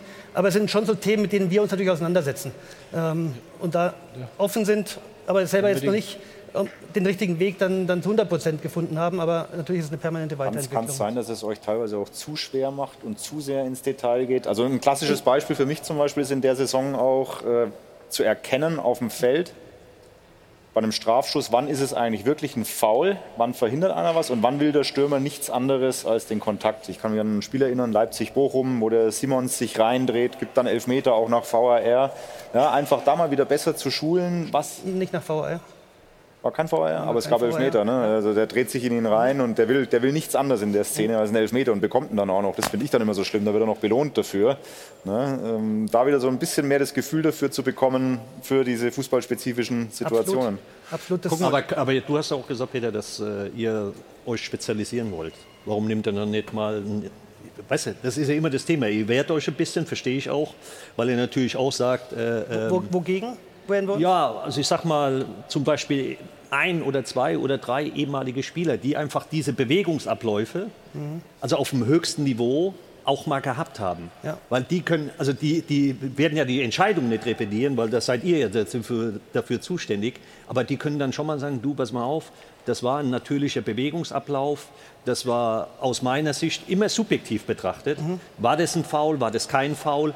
Weißt du so, und in dieser Ergänzung, da habt ihr natürlich noch mal ein bisschen mehr Infla, in, äh, Informationsfluss und vielleicht kann das euch dann auch helfen. Aber ich habe so bei euch immer ein bisschen den Eindruck, dass ihr da vielleicht so ein bisschen euch dagegen wehrt. Und ich finde, die, die, heute ist das so schnell geworden, das Spiel, und so komplex geworden, da sollte man eigentlich alle Möglichkeiten in Betracht ziehen, dass man dann wirklich das Optimale und auch die Gesundheit der Spieler schützen kann, weil das ist ja das Vorrangige, ne? dass, man die, dass man die Spieler schützt. Ne? Darf ich noch mal ein- ich muss noch ein-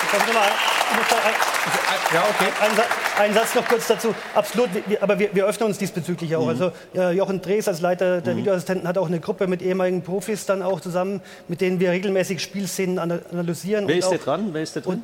Muss ich mit Jochen sprechen? Also, Also okay. Ähm, und von daher, also wir machen das schon. Wir haben auch jetzt Trainer eingeladen auf unsere, auf unsere Trainingslager und, und ehemalige Spieler.